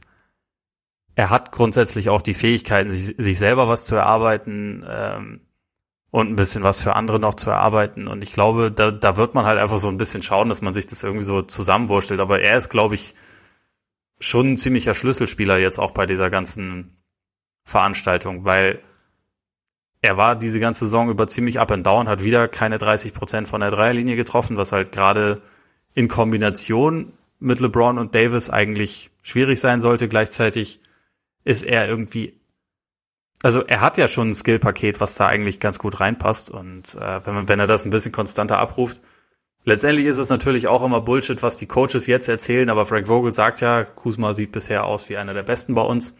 Vielleicht sollte einer. Hat er bei Bradley aber stimmen. auch gesagt im Sommer. Hat ja auch gestimmt. Eben, eben. In dem Fall. Vielleicht. In dem Fall. Aber also sonst äh, wird's halt relativ schnell düster. Also wie hast du schon gesagt, Green ist dafür keine Option. Vielleicht muss Davis da tatsächlich dann mhm. auch mal ein bisschen mehr schultern in der Hinsicht, wobei er halt eigentlich so mit der beste Zielspieler in der Liga ist, aber nicht unbedingt der beste Creator. Aber ich meine, gut, sein sein Passspiel ist über die Jahre auch besser geworden. Also ich kann mir schon auch vorstellen, dass, dass man ihm da mehr Pflichten dann noch geben wird, wenn, wenn LeBron auf der Bank sitzt. Aber es wird halt irgendwie so ein bisschen rumprobieren sein, glaube ich. Ja, War es ja vorher auch. Also bei Rondo natürlich ein überragender Passer, aber nicht immer ein überragender Playmaker, wenn du verstehst, was ich meine. Also es war nicht ja. immer so, dass das der Offense mega, also dass das eine ganz tolle Offense war, nur weil sie mit einem, nur weil ein Rondo-Assist Teil davon war. Ja, das stimmt, das stimmt. Also ich finde die, die Kuzma-Frage finde ich, finde ich schon irgendwie extrem spannend. Also auch wie, ob er dann vielleicht auch so ein bisschen ja, also wie sie es dann auch staggern, dass er vielleicht, wie du sagst, eben dann auch irgendwo mehr, mehr Verantwortung nehmen muss, äh, übernehmen soll, ohne LeBron oder auch wie dann halt dieses, ich meine, das Problem war ja auch, dass er am Anfang, glaube ich, verletzt war der Saison, ne? Ja. Genau, und dann halt quasi in dieses Konstrukt rein sollte, was, glaube ich, echt auch nicht so einfach ist, gerade so, wenn du jetzt noch nicht so die Riesenerfahrung in der Liga hast, in so ein, in dieses System LeBron sich einzugliedern. Er ist ja vor allem auch bisher in jedem Jahr, dass er in der NBA ist, musste er komplett unterschiedliche Rollen spielen. Ja. Letzte Saison hat er im Sommer quasi sich körperlich und äh, mental darauf vorbereitet, Center spielen zu müssen, mhm. weil die Lakers irgendwie so einen schiefen Kader hatten. Und jetzt hatten sie halt dann auf einmal, ja, erstmal nur Frontcourt-Spieler, so dass er dann halt eigentlich zwei Positionen runter musste. Ja. Und das ist sicherlich auch nicht einfach. Also da irgendwie so sich, sich sofort zurechtzufinden, auch für jem, auch für einen Spieler, der ein, der ein reines Chamäleon ist, ist das, ist das nicht leicht. Also wenn sich das halt immer wieder so krass verändert. Und also für Kuzma ist ja auch, wenn er neben LeBron und Davis auf dem Court steht, hat er ja eine ganz andere Rolle, als wenn nur einer von beiden Eben. mit ihm drauf ist. Ne? Und also dadurch, klar, das ist schon auch eine ziemlich komplexe Aufgabe, glaube ich. Ja. Und da bin ich eben gespannt, also welche, welche Aufgabenteil vielleicht ein bisschen mehr Gewicht bekommt, welcher ein bisschen, bisschen eingeschränkt werden soll oder und, und eben auch wie er sich dann vielleicht auch neben die beiden eingliedert. Also was dann da oder was, was sie da, was sie da so planen. Also es wird schon, ja, glaube ich auch, kann, kann sehr entscheidend werden. Einfach weil, wie du sagst, er halt wahrscheinlich außer LeBron und Davis derjenige ist, der, der am meisten offensiv anfangen kann mit dem Ball und halt eben auch am meisten eine Offense irgendwie nicht anleiten, aber halt initiieren kann auf unterschiedliche Arten. Ja, wobei ich, also rein aus Comedy-Gründen fände ich es schon auch geil, wenn wir ein bisschen, bisschen JR Waiters Playmaking oder so, äh, Playmaking oder so sehen würden. Weil wir sind in Disney World, da kann auch ein bisschen Entertainment Teil der ganzen Geschichte sein. Ja, eben. Also, so, sollte schon sein.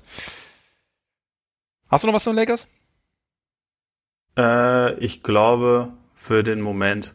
Ach so, genau, weil ich, weil ich vor, die, vor, dem, vor ein paar Tagen mal rausgeguckt hatte und jetzt kurz suchen musste, aber es hat mich nämlich sehr überrascht. Das Net-Rating von LeBron, Davis und Kuzma mhm. gleichzeitig auf dem Court steht bei plus 18,9. Das ist hm. besser als ich dachte, weil ich ja. häufig den Eindruck hatte, wenn ich sie hab spielen sehen, dass der, dass der Fit nicht so richtig ideal ist.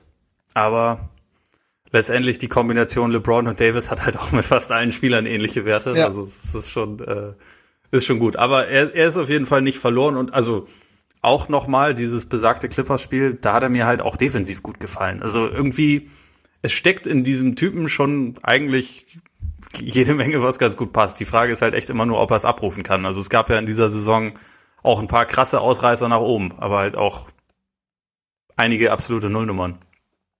Ja, ich meine, Kuzma ist doch das, das gleiche Thema, das wir immer wieder haben. Also er ist halt einfach auch noch nicht so wahnsinnig lang in der Liga. Also spielt sein drittes Jahr. Ja.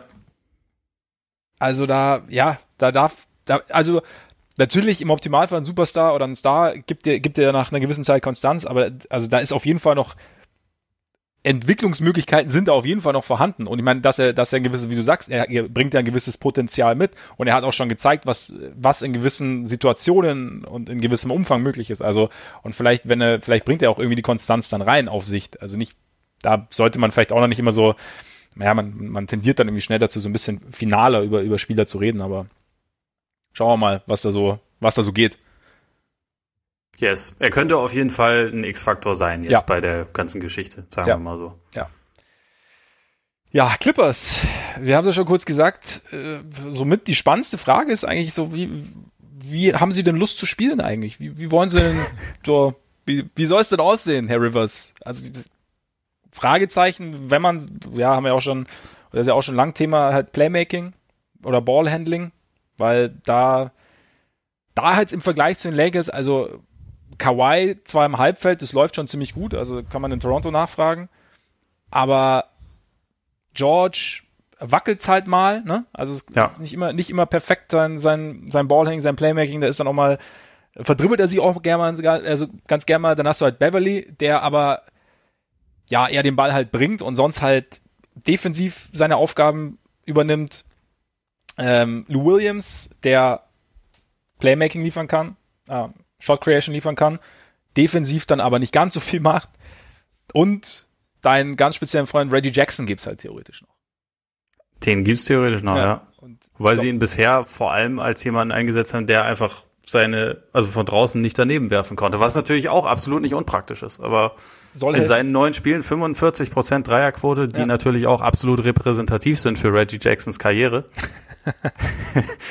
ähm, der im Lauf seiner Karriere 33,6 Prozent getroffen hat. Ja. Aber ich meine, er hat wahrscheinlich auch noch nie so viele gute Spieler neben sich gehabt auf dem Court und dann kriegst du tendenziell ja auch einfachere Würfe. Also wollen wir es mal auch nicht komplett äh, von der Hand weisen. Er hat bisher einen guten, guten Job gemacht für die Clippers. Ja, absolut. Grundsätzlich haben sie eigentlich, seit er da ist, also mit Ausnahme von diesem einen Lakers-Spiel haben sie ja unmittelbar vor der Unterbrechung waren die Clippers ja eigentlich das krasseste Team, also ja. was die Form angeht in der Liga. Sie haben nacheinander äh, unter anderem die Nuggets ja komplett verprügelt, glaube mit 30 Punkten oder so, haben die Sixers geschlagen, haben OKC verprügelt und also haben Houston verprügelt, auch in einem großen Spiel und so. Also die waren ja, das, also gefühlt war das das erste Mal in der Saison, dass sie so richtig konstant reinbekommen haben. Ja.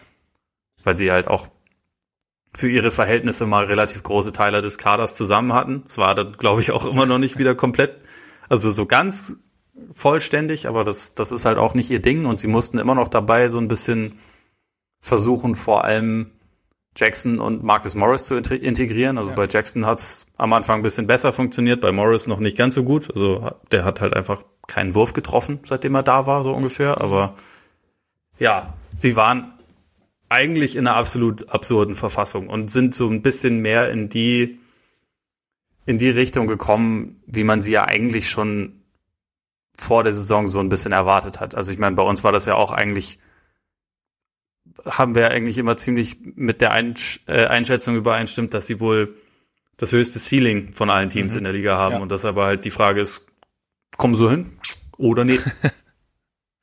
da muss man schauen. Und da war, ich meine, natürlich, du hast ja gesagt, also der Kader, also sie mussten, sie waren, das, das fand ich halt ganz interessant, dass sie auch halt in dieser Phase irgendwie immer noch in so einer Findungsphase waren, weil Paul George war echt lang raus und Kawhi, wie wir wissen, macht auch nicht jedes Regular Season Spiel. Also es, es ist immer noch schwer irgendwie einzuschätzen, was da geht, zumal dieses Lineup, was ja in der Theorie gar nicht so schlecht aussieht, aus äh, Beverly, George, Kawhi, Marcus Morris und Montrezl Harrell, glaube ich, einen verschwindend geringen Anteil bis jetzt zusammengespielt hat. Und natürlich, zumal Marcus Morris, wie du ja gesagt hast, auch noch nicht perfekt angekommen war, aber da ist ja obwohl sie schon in so einer krassen Form waren, und jetzt haben wir natürlich die Pause gehabt und wie die sich auswirkt, müssen wir noch sehen. Aber obwohl wir, obwohl sie in dieser Phase waren, ist halt immer noch wahnsinnig viel Potenzial, oder obwohl sie so gut waren teilweise, ist immer wahnsinnig viel Potenzial da, finde ich irgendwie. Ja, Potenzial und halt gleichzeitig auch so ein bisschen dadurch die Frage, haben sie denn eigentlich noch Zeit, das überhaupt ja. so richtig ähm, auf die Straße zu bringen? Also das ist ja eigentlich für mich auch das größte Fragezeichen, weil der Kader ist halt irgendwie exorbitant groß und vielseitig und das ist eigentlich natürlich, wie vorhin schon gesagt, eigentlich ist das ja eine Waffe, das willst du ja haben.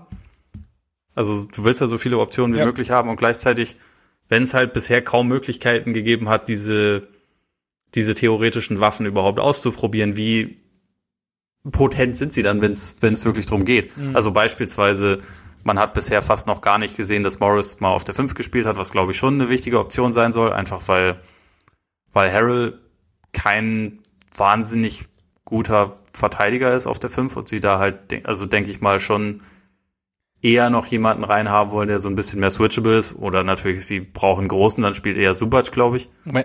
Entschuldigung. Ja. Du vergisst Joachim. Stimmt. Joachim, der ist natürlich eingespielt. Also, der ist, der ist ja mindestens genauso eingespielt wie, wie Dion.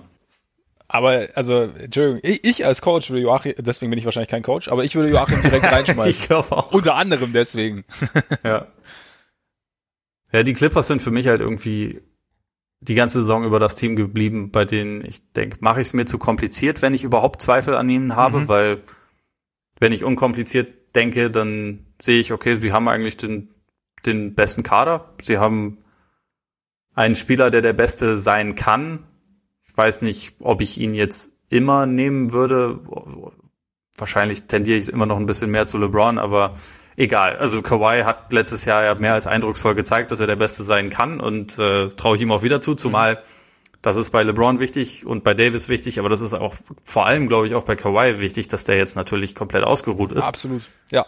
Ähm, was bei ihm ja im Lauf einer Saison überhaupt nicht garantiert bei ist. Bei George auch, übrigens. Bei George auch.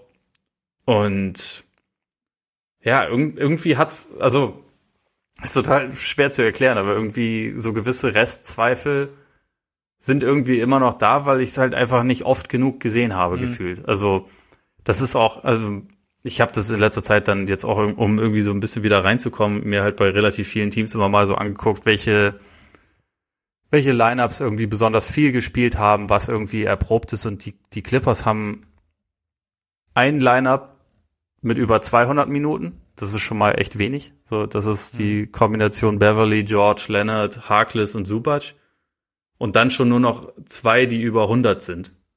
Ähm, und das ist halt, also Moment, ich, nur um das mal kurz zu vergleichen, suche ich mal eben die Lakers raus.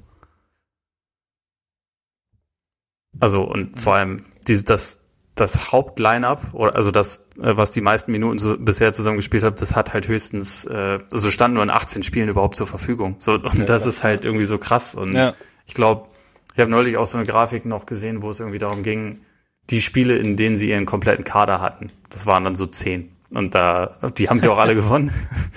Und da, also dadurch ist es irgendwie kompliziert. Bei den Lakers gibt's halt zumindest so das, das Heavy Minutes Lineup hat, ist, steht bei, fast bei 400 Minuten, so nur als, als Kontrast. Okay, krass, ja.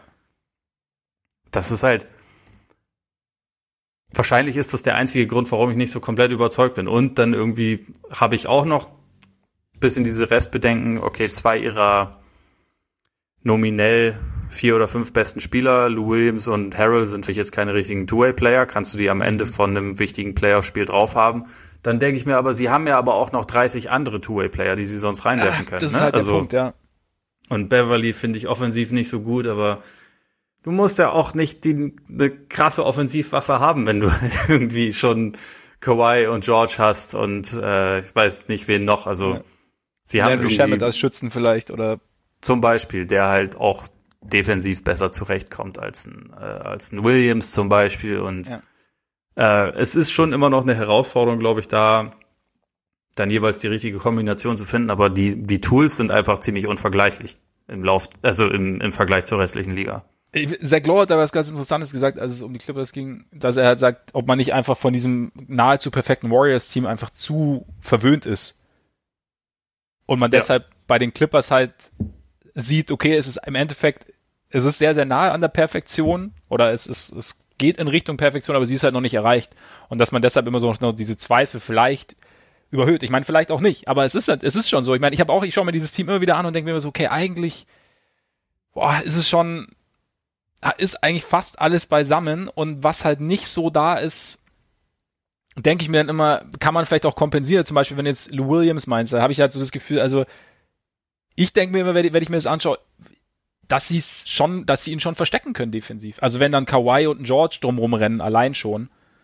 Wenn du mit Morris noch einen physischen Verteidiger theoretisch hast auf den größeren Positionen, da vielleicht, wenn du es irgendwie klein spielst, dass du sogar vielleicht noch Beverly auf dem Feld hast. Das sind irgendwie so Sachen, da, kann ich auch falsch liegen, aber irgendwie habe ich so das Gefühl, dass, dass sie diese Schwächen schon irgendwie ausbügeln können. Natürlich, jetzt mal, sollte sich jemand verletzen, wird es natürlich schwierig, aber davon, das irgendwie vorherzusagen oder das einzuschätzen, ist natürlich, ist irgendwie schwierig. Ähm, dann, selbst jetzt, wenn es jetzt gegen die Lakers geht, es gibt, glaube ich, wenig Teams, die LeBron so viel und so unterschiedliche Dinge entgegensetzen können. Nicht, dass sie ihn stoppen, aber es ist halt einfach, ja, es gibt kein Team, was so viele äh, Möglichkeiten hat, ja. die sie einfach auf ihn jagen können, die dann auch einfach jeweils nochmal unterschiedlich sind. Und Kawhi ist individuell der Beste, den du halt haben kannst, um LeBron ja. zu verteidigen. Und Morris und George sind wahrscheinlich in der Top 10. Also mindestens George Top 10. Also ja. äh, bei Morris ist das vielleicht ein bisschen hochgegriffen, aber er ist auf jeden Fall auch jemand, den man da zumindest äh, für ein paar Minuten dann hinstellen kann. Und die, die restliche Zeit machen es halt die beiden, die noch deutlich besser sind. Und, ja. Und Kawhi, äh, das ist halt ich mein, einfach eine Kombination, die hat sonst keiner. Ja, absolut, absolut. Und Kawhi kann im Endeffekt ja alles verteidigen, also er kann sich auch mal Richtung Davis bewegen, wenn es sein muss. Also das ist schon. Das kann halt auch sein, dass er das muss, ne? Weil, ja. also da ist er wahrscheinlich ja auch letztendlich die beste Option dafür. Ja. Eben, also das, das natürlich, natürlich. Also, aber es, ich sehe sie halt schon sehr, sehr gut. Also ich weiß auch nicht, wie gesagt, ich, ich hoffe halt vor allem auch, dass, dass sie es machen am Ende, weil äh, Joachim einen Titel also Joachim mit Ring zu sehen, würde, würde mein Leben ein kleines bisschen besser machen, auf jeden Fall. Ist es so? Es würde mich, es würde Und mich Marcus Morris. Hä? Und Marcus Morris. Ja, Marcus Morris würde ich mitnehmen, aber, aber Joachim würde ich auf jeden Fall jeden Titel der Welt gönnen. Also jeden NBA-Titel. Es gibt zwar nur einen, aber du weißt, was ich meine. Ja. Deswegen fände ich sehr gut. Ich bin halt gespannt, wie die Big, Big Man-Rotation generell aussieht, weil ich meine, äh, Subac zum Beispiel macht auch einen ziemlich guten Job, ne? Also. Ja, absolut. Da also ist er auch einer, einer der Faktoren, dass äh, also auch wenn er nur 18 Minuten pro Spiel äh, auf dem Court stand, ist es ja schon relativ beeindruckend, dass die Clippers trotz vermeintlich relativ geringer Größe irgendwie so im Westen, abgesehen von Utah, das beste Rim Protection Team ja. überhaupt sind. Ne? Also ja. äh, er hat da einen großen Einfluss drauf. Die überragende Wing Defense hat natürlich auch einen Einfluss darauf. Und äh, da fängt die Rim Protection in der Dreierlinie an, ne? Irgendwie halt schon. Also ja. es geht ja auch dann immer darum, wie, wie viel Druck kannst du ausüben und wie lange dauert dann vielleicht auch das auf der gegnerischen Seite, dass man überhaupt den Ball in Korbnähe bekommt und welche, welchen Abschluss kann man da noch nehmen und so. Also ja. das, das bedingt sich ja irgendwie und es geht nicht nur um Rim Protection quasi jemand steigt in Korbnähe hoch und das ist im Vakuum, sondern es genau. bezieht genau. ja irgendwie alles noch ein bisschen mehr mit ein und ja, also viele Waffen. Viele Waffen. Und damit auch mein Favorit für die Bubble. Also ja. Ich lehne mich krass weit aus dem Fenster, ich weiß, aber ich tue es jetzt einfach mal. ja, ich finde es, also irgendwie kann ich die meisten oder also die die Restzweifel, die ich an ihnen habe, nur so bedingt rational begründen. Und vieles mhm. ist, glaube ich, eher auch so ein bisschen, dass sie mich über weite Strecken in der Saison so ein bisschen kalt gelassen haben. Aber ja, eigentlich, also unter normalen Umständen müssen sie eigentlich der Favorit sein, sagen wir ja. mal so. Weil sie haben von 1 bis 15 das beste Team, glaube ich. Ich denke auch. worauf ich mich natürlich auch freue, nochmal zurück zu Joachim, weil wir haben ja jetzt keine Fans in der Halle. Wenn wir, wenn es irgendwann gegen die Lakers geht und er einfach LeBron anschreit und man endlich mal hört, was er genau sagt. ja, deswegen ist doch, also ich glaube nur wegen Joachim äh, wird das alles ja mit ein bisschen Delay gezeigt. Ah, okay. Stimmt, so dass man, so dass sie halt die die bösesten Fluchwörter rausschneiden können, was ich halt echt schade finde, weil mich würde das schon interessieren. Ja. Aber gibt's nicht. Schade eigentlich. Wahrscheinlich nur seinen, seinen Mund bewegen und sonst nichts. Und du kriegst, ja. wahrscheinlich kriegt er auch noch so einen schwarzen Balken als Kevin Garnett Filter. Ja. das ist kein, das ist kein Lippenleser. Wie bei, wie bei, bei so Asterix Comics, so eine, so eine Sprechblase mit irgendwelchen ja, Schriftzeichen genau. drin, die signalisieren sollen. Ja. ja. Wieder ausgerastet ist. Genau. Genau. Äh, ja, es, bei Janis wird es wahrscheinlich ja nicht passieren. Geiler Übergang. Nein. Aber wir müssen natürlich auch noch über die Bugs sprechen. Wir hatten es ja, als wir die Folge uns kurz, äh, als wir die Folge vorbereitet haben, uns ja, habe ich ja gesagt, oder war, wussten wir nicht genau, was wir jetzt über die Bugs sagen sollen. Ne? Und ich habe dann gesagt, wir können, müssen auch nichts sagen, hast du ähm, korrekterweise eingeworfen, dass sie das beste Team der NBA sind, dass wir da durchaus vielleicht auch drei, vier Sätze drüber verlieren sollten. habe ich nicht widersprochen. Deswegen, ja, was, was, was ist die, also ich meine, interessant zum Beispiel, Chris Middleton topfit. Kyle Korver hat es gesagt, ich habe auch ein Bild gesehen, Chris Middleton mit definierten Armen auch nicht, also ne, nicht, nicht, dass er jetzt irgendwie unfit aussieht, aber er sieht extrem fit aus. Und ja, was ist, was ist die große Frage bei den Bugs für dich? Letztendlich sind sie so gut wie ihre Bilanz und ihr Rating oder sind sie vielleicht gar nicht ganz so gut? Und sind sie mehr ein Regular Season Team oder können sie das auch, also die Dominanz, die sie jetzt äh, im Lauf der Regular Season gezeigt haben, können sie die auch in diesem Jahr besser auf die Playoffs übertragen, mhm. als sie es im letzten Jahr geschafft haben, weil da äh, auch wenn diese Serie gegen Toronto ein bisschen knapper war, als es im Nachhinein wirkt und sie da ja relativ kurz vor einer 3-0-Führung auch standen, ja. haben sie sie halt letztendlich verloren und wurden dabei ja zumindest auch ein Stück weit entzaubert, könnte man sagen. Ähm, da ist halt einfach die Frage, wie, wie sehen ihre Lösungen da dieses Jahr aus? Inwieweit sind sie darin besser geworden? Und das ist halt ich glaube auch deshalb kann man relativ wenig zu ihnen sagen, weil halt diese Fragen sind nicht zu beantworten, bevor die so Playoffs ja. losgehen. Also das ist halt irgendwie, sie haben alles beantwortet, was man in der Regular Season fragen kann. Also natürlich gab es ein, zwei Spiele, die sie dann verloren haben. Also an Weihnachten gegen Philly beispielsweise, das war eins, wo halt die vielen Dreier, die sie erlauben, ausnahmsweise auf einen brandheißen Shooting-Tag der Sixers trafen, die sie dann. Was auch nicht zwingend zu erwarten ist, also. Was auch nicht zwingend zu erwarten ist, die sie dann halt einfach von draußen ein bisschen abgeschossen ja. haben und die es geschafft haben, Janis halt einfach ja, ein bisschen zu minimieren, weil sie wahrscheinlich auch den besten Verteidiger dafür in der Liga haben, der, wenn er fit ist, halt Joel Embiid ist, mhm. der halt, glaube ich, da am ehesten körperlich und von der Geschwindigkeit her Janis einschränken ja. kann, da so die, die Schritte mitgehen kann.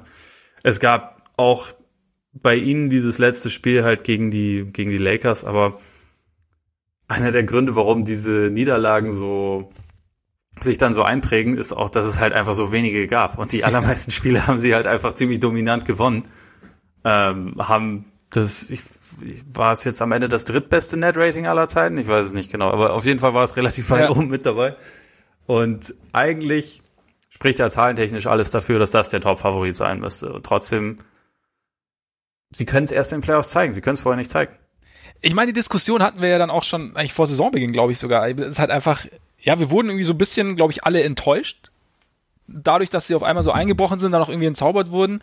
Aber ich denke mir dann auch, das ist halt einfach auch ein, also es ist kein typisch junges Team, weil du ja schon, also jetzt mal abgesehen von Janis, also es ist ja die, die, die äh, Lopez's und ähm, Middletons und Corvers dieser Welt und auch Bledsoe sind jetzt nicht mehr mega jung. Also es ist jetzt nicht so wie damals die Thunder zum Beispiel, aber ja. es ist trotzdem halt ein Team, das seine Identität erst im zweiten Jahr jetzt spielt, glaube ich, oder?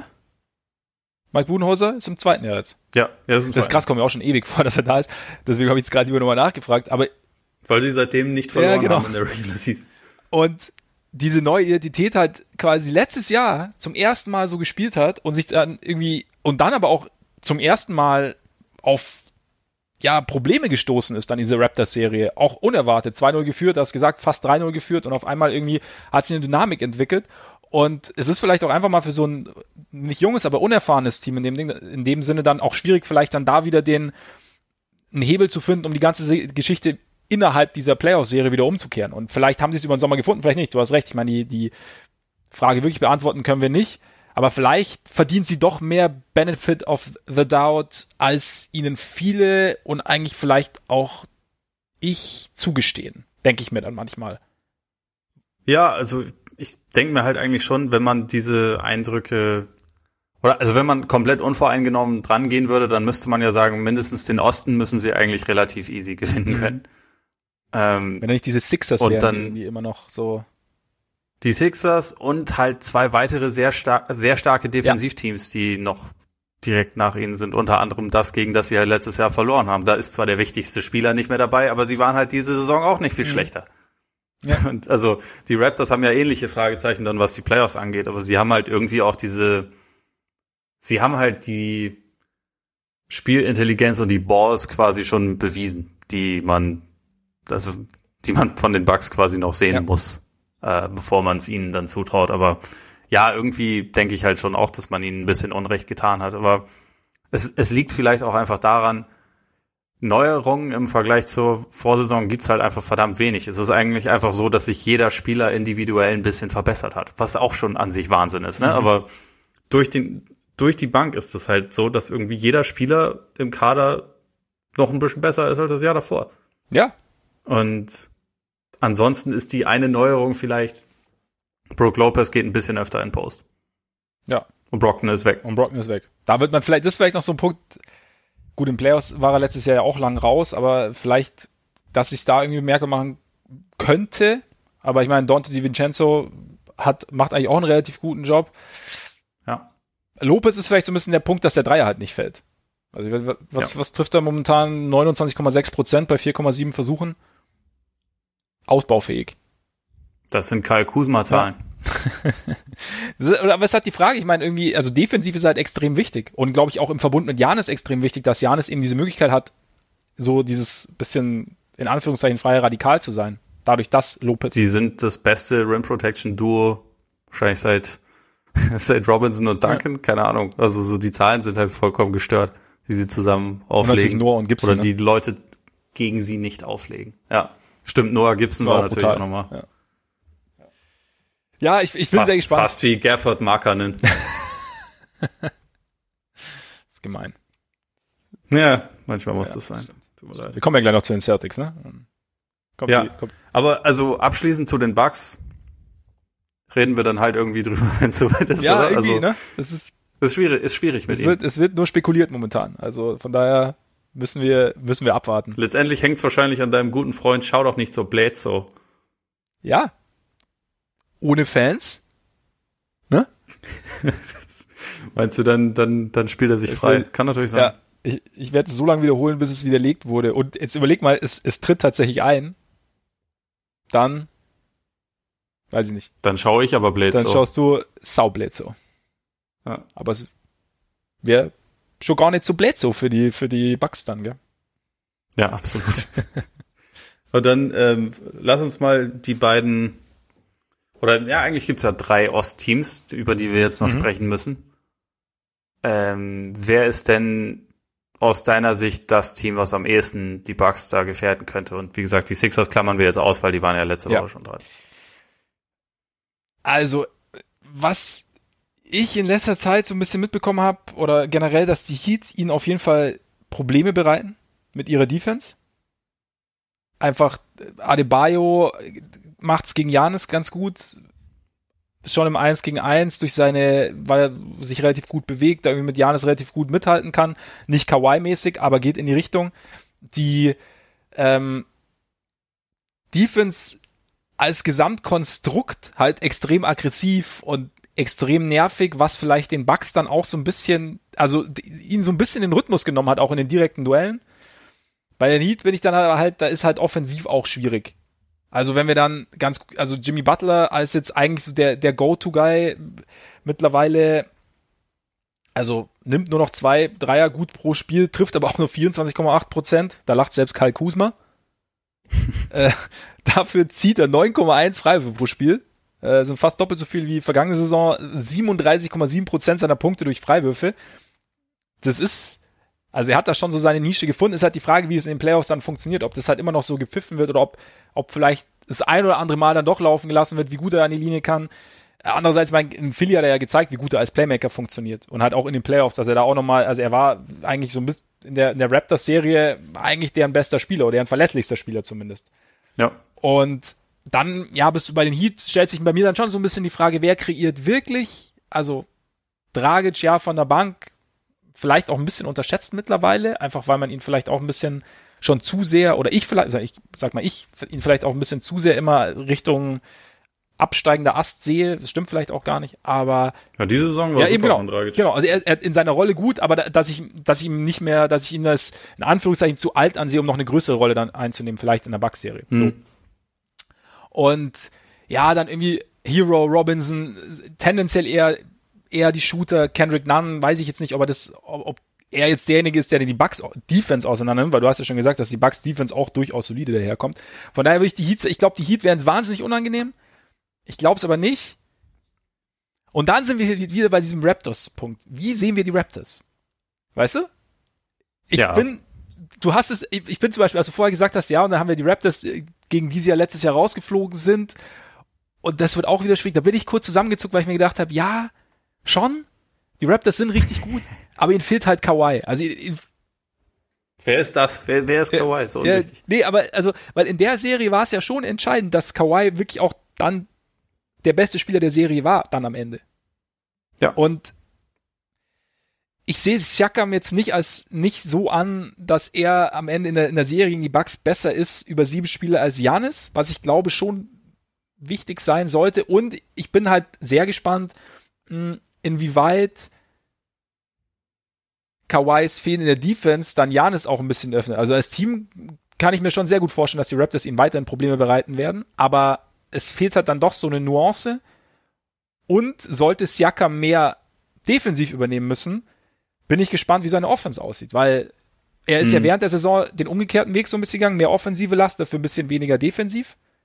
Sollte es dann gegen Janis umgekehrt gehen, weiß ich nicht, wie sich dann, aber das ist auch, ich meine, das ist auch Spekulation, das ist genau, müssen, muss, müsste man auch sehen. Aber deswegen zögere ich bei den Raptors ein bisschen und bin dann per Default vielleicht bei den Celtics, auch wenn ich es jetzt nicht richtig sehe, sagen wir es mal so. Das ist, äh, so geht's auch, ja. Also keiner. aber, nee, ich weiß nicht. Ähm, ja, also ich meine, das wäre von vollkommen fair ja. als, als Prediction, um ehrlich zu sein, weil zahlenmäßig müssen es die Bugs sein ja. und muss eigentlich auch klar sein. Und äh, da müssten sie eigentlich klar in die Finals kommen. Aber ja, irgendwie, ich sehe bei allen drei Teams, ja, wobei bei, bei den Heat tue ich mich eigentlich am schwersten, weil, also witzigerweise haben sie ja die sechstbeste Offense gehabt und nur das zwölfbeste Defensive-Rating und trotzdem mache ich mir eigentlich um die Offense mehr Sorgen als um die Defense. Aus dem Grund, sie hatten die beste Dreierquote überhaupt in dieser Saison, mhm. äh, was nicht ganz wenig damit zusammenhing, dass Duncan Robinson nie daneben geworfen hat, gefühlt.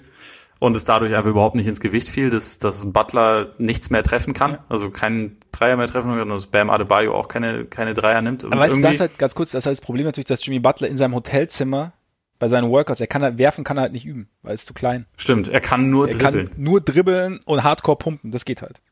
Ja, das ist wichtig. Das, und dann, dann verpfeift er sich selbst. Ja für mehr, für mehr gute Publicity. Ja. Also, ja, irgendwie, ich sehe das nicht, dass Duncan Robinson in den Playoffs 8,5 Dreier trifft zu 45 Prozent. Also, natürlich wird er da auch einen wichtigen ähm, Spacing-Faktor haben, aber ein Kyle Korver, ein JJ Reddick, die haben über die Jahre in den allerseltensten Fällen in den Playoffs ihre Saisonleistung bestätigt oder sogar noch steigern können. Und ich glaube, also es ist ja auch erst eine äh, zweite Saison, es ist halt einfach, glaube ich, wesentlich schwieriger gegen eine sortierte Defense zu spielen, wo du halt sowieso weit oben auf dem auf dem Scouting-Bogen irgendwie erscheinst ja. und äh, dann Teams aktiv versuchen, dich aus dem Spiel zu nehmen. Also die auch vor allem richtig dafür planen können. Und äh, ich kann mir halt nicht vorstellen, dass die, dass die Heat auch in den Playoffs das beste das beste Shooting-Team der Liga sein können. Also eigentlich ja. überhaupt nicht. Und deswegen auch diese Geschichte mit den Freiwürfen von Butler. Natürlich ist das erstmal ziemlich geil und also er zieht die ja auch auf eine unfassbar kreative Art und Weise. Also das ist ja Chris Paul-esque eigentlich, wie er, wie er das macht und funktioniert wunderbar. Ich habe an Butler als Spieler in den Playoffs eigentlich keine Zweifel, weil er, hat oft genug gezeigt, dass er da auch gut klarkommt, aber ob so eine Freiwurfrate da immer noch drin ist und ob das dann nicht doch ein bisschen mehr ins Gewicht fällt, dass er halt aus dem Feld irgendwie nicht besonders gut war diese Saison, da habe ich halt irgendwie so meine Zweifel. Und ja, da sehe ich halt auch ein bisschen die Probleme, wenn du halt im Sinne von äh, Two-Way-Play, wenn du halt Iguodala reinschmeißt, dann fehlt dir ein Shooter. Crowder kannst du reinschmeißen. Der wirft zwar gerne, aber nicht unbedingt immer gut, auch wenn er diese Saison seine Dreier gut getroffen hat. Und ja, irgendwie ist das so ein Konstrukt, dem ich einfach noch nicht zu 100 Prozent traue, aber ich habe auch oft den Eindruck, dass ich irgendwie die Heat einfach ein bisschen unterschätze. Ja, also, ist bei mir ähnlich. Irgendwie sehen die alle Leute positiver als ich. was dann vielleicht auch irgendwas bedeutet, aber vielleicht habe ich auch am Ende recht, also wer weiß. Mal du bist aber schlauer als alle anderen. Ja, wahrscheinlich. Ne? Ich bezweifle es. Aber äh, bei den Raptors ist es auch irgendwie so, ja, für mich ist es halt eigentlich abgesehen von von Philly schon das Team, das irgendwie defensiv so ziemlich die meisten Lösungen haben sollte. Also auch klar, man hat nicht diesen, diesen Kawhi-Faktor, aber es gibt auch dafür einen, der letzte Saison nicht dabei war und diese Saison auch All-Defense-Team-Niveau äh, verteidigt, äh, verteidigt hat, OG Anunobi. Guter Punkt, ja. Der, glaube ich, ein wichtiger Faktor ja. ist. Du hast einen, gut, ein Rondé Hollis Jefferson wird jetzt nicht 40 Minuten gegen Janis verteidigen, aber den kannst du schon auch mal reinwerfen, um einfach irgendwie so ein bisschen äh, fliegende Arme und Beine, Gliedmaßen reinzuwerfen, ja. die halt irgendwie nerven. Chris Boucher. Und was halt bei den, ja, Chris Boucher, gut, mal gucken, ne? Also ich, ich mag den, aber also wie viel er dann wirklich spielen kann, aber was ich halt bei den Raptors so krass finde, eigentlich den ganzen Kader durch hast du keine schlechten Verteidiger. Also, also du hast nicht wirklich Spieler, die jetzt ein gegnerisches Team so richtig attackieren kann. So jemand wie, keine Ahnung, wahrscheinlich ist schon Norman Powell oder so, ist dann nominell einer der schlechteren mhm. Verteidiger, die sie haben, ist aber kein schlechter Verteidiger, sondern halt einfach nur ein durchschnittlicher Verteidiger und die meisten sind halt eher deutlich besser. Ja. Und das, also das gibt halt auch irgendwie Nick Nurse krass viele Möglichkeiten, da jeweils gegnerischen Teams Stärken zu nehmen. Also auch auf, der, auf den großen Positionen können sie ja, wenn sie vollständig sind, komplett unterschiedlich spielen. Ob du da halt auf die etwas langsame, äh, langsamere Tänzerbrillanz und Länge von Gasol setzt oder halt mehr auf einen der etwas, etwas schnelleren, athletischeren Center noch, so hast du halt Möglichkeiten. Also Ibaka läuft da ja auch noch rum, der auch eine überragende Saison gespielt hat.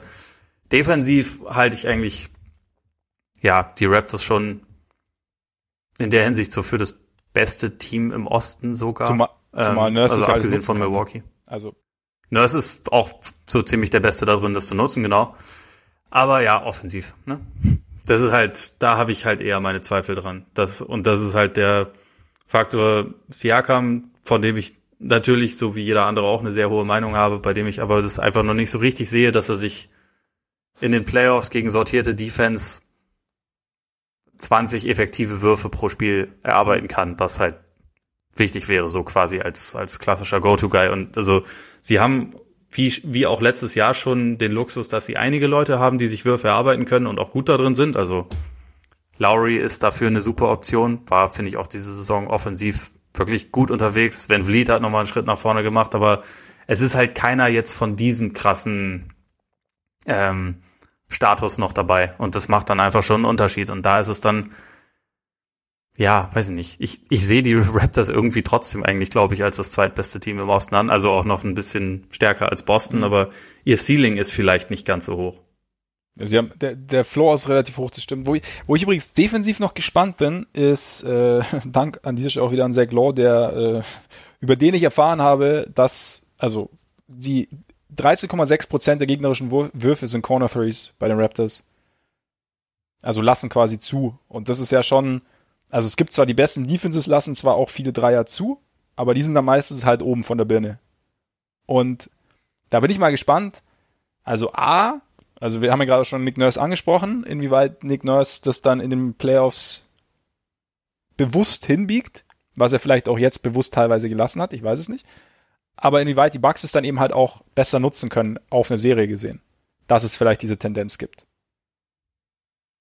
Ja, ist ja an, andersrum dann auch genauso, ja. ne? Also ich glaube, die, die Bugs erlauben sogar mehr Dreier als alle genau, anderen Teams. Aber eben halt nicht aus der Ecke. Also ich glaube, das war so ein bisschen der, ja. so der entscheidende, entscheidende Punkt, so ein bisschen. Aber ja, mal sehen. Also das ist nur so ein, so ein Randaspekt. Wenn sie am Ende der Shot Clock und trotzdem verteidigt sind, dann sind es trotzdem keine das guten Würfe. Halt, ne? also genau. Ich glaube, das ist etwas, was sie ziemlich oft geschafft haben. Das ist halt haben. der Punkt beim Raptors, einfach durch die Länge und die guten Verteidiger und die Bewegung in der Defense ist es dann halt irgendwie, hast du zwar aus der Ecke geworfen, aber geil war es halt nicht. So.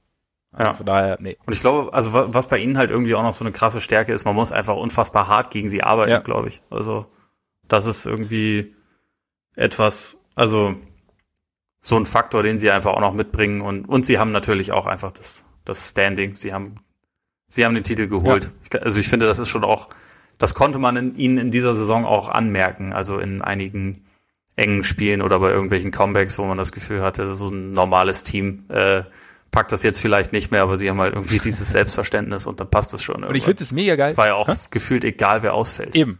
Ja. Genau. Und ich finde es mega geil, dass halt dieses Team, bei dem man eigentlich vorher gedacht hat, so okay, Kawhi weg, äh, auch Danny Green weg, ja gut, es ist jetzt halt irgendwie so, sind es Champion, aber es ist jetzt nicht so die, die geile Ehrenrunde, wie du normalerweise hast nach deiner Championship, aber sie spielen es halt jetzt genau diese Ehrenrunde. Also sie sind halt, wie, wie es immer so schön heißt, sie sind halt ein richtiger Champion dieses Jahr und es kommt für mich persönlich kommt es ein bisschen überraschend, dass sie wirklich so gut sind. Also ich habe jetzt nicht damit gerechnet, dass sie komplett absaufen quasi, aber ich finde es trotzdem cool zu sehen halt, dass sie dieses, also was sie halt, wie man immer so schön sagt, aus dem Kollektiv rausholen. Das ist cool. Also es ist, ist cool zu sehen. Ja, absolut. Und, ähm, je mehr sie da rausholen, desto, desto cooler finde ich es am Ende irgendwie. Ja. Das war einfach eine, eine richtige Titelverteidigung ja. und sie sind halt, sie haben durchaus eine Chance, in die Finals zu kommen. Also ich finde ja. das überhaupt nicht, ich würde das überhaupt nicht ausschließen. Ich habe sie nicht als Favorit darauf, aber es ist, es ist, ist möglich. möglich genau. Und das hätte ich vor der Saison auch ja. nicht gedacht, also auf keinen Fall. Wie schätzt du denn deine Celtics so ein? Auch ein Team, für das, wenn es ganz glücklich läuft, es für die Finals reichen könnte aber eins, bei dem ich vielleicht noch ein kleines bisschen mehr Zweifel habe, was äh, schon auch relativ viel damit zusammenhängt, dass, dass Walker einfach ein bisschen fraglich ist für mich. Ähm, und auch Also letztendlich ist ja die Hoffnung, wenn man denkt, die Celtics kommen in die Finals, dass äh, Tatum der beste Spieler in der Serie sein kann. Und also er hatte eine Phase im Februar, wo das so aussah, jupp, es kommt. da hatte aber auch ein relativ, also es hatte einen sehr großen Anteil, dass er halt unmögliche Würfe, gerade so Pull-up-Dreier einfach, dass er alles getroffen hat und dass er da halt, ich will, ich will jetzt nicht sagen, das war einfach nur ein Hotstreak, weil das würde so ein bisschen darauf, äh, also das würde es etwas verschweigen, dass er sich auch spielerisch ja wirklich weiterentwickelt hat, eine bessere Wurfauswahl an den Tag gelegt hat, sich intelligenter bewegt hat, intelligenter an die Freiwurflinie gegangen ist und sowas. Also es war überhaupt nicht nur ein Hotstreak, aber ich glaube schon, dass das ähm, zumindest teilweise eine, eine Form von heiß sein war, die sich jetzt vielleicht nicht so krass replizieren lässt, mhm. weil, oder also zumindest nicht komplett die ganze Zeit halten lässt, weil dann wäre er jetzt so es kann natürlich sein, dass er sich jetzt im Laufe der Saison zum besten Pull-Up-Shooter der Liga entwickelt hat, aber äh, ich würde bei einem 22-Jährigen, der das halt letztendlich über einen Monat in der Form gezeigt hat, würde ich jetzt noch nicht drauf bauen, dass er jetzt in die Playoffs geht und äh, innerhalb von ja ein paar Serien einfach alles plattwalzt und einer der fünf besten Spieler der Welt ist. Ich glaube nicht, dass er da schon ist. Vielleicht kommt er dahin, kann mhm. ich, also ich glaube, das Potenzial hat er.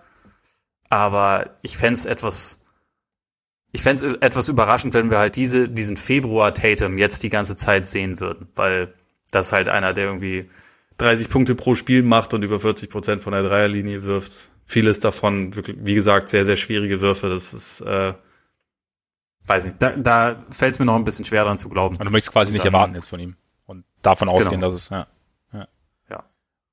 Und dann, also, ja, ich meine, über Stärken und Schwächen des Teams haben wir im Prinzip schon relativ viel geredet. Also es gibt halt das Thema mit den, mit den Bigs, wo ich halt Thais für sehr gut halte für das, wie mhm. sie spielen.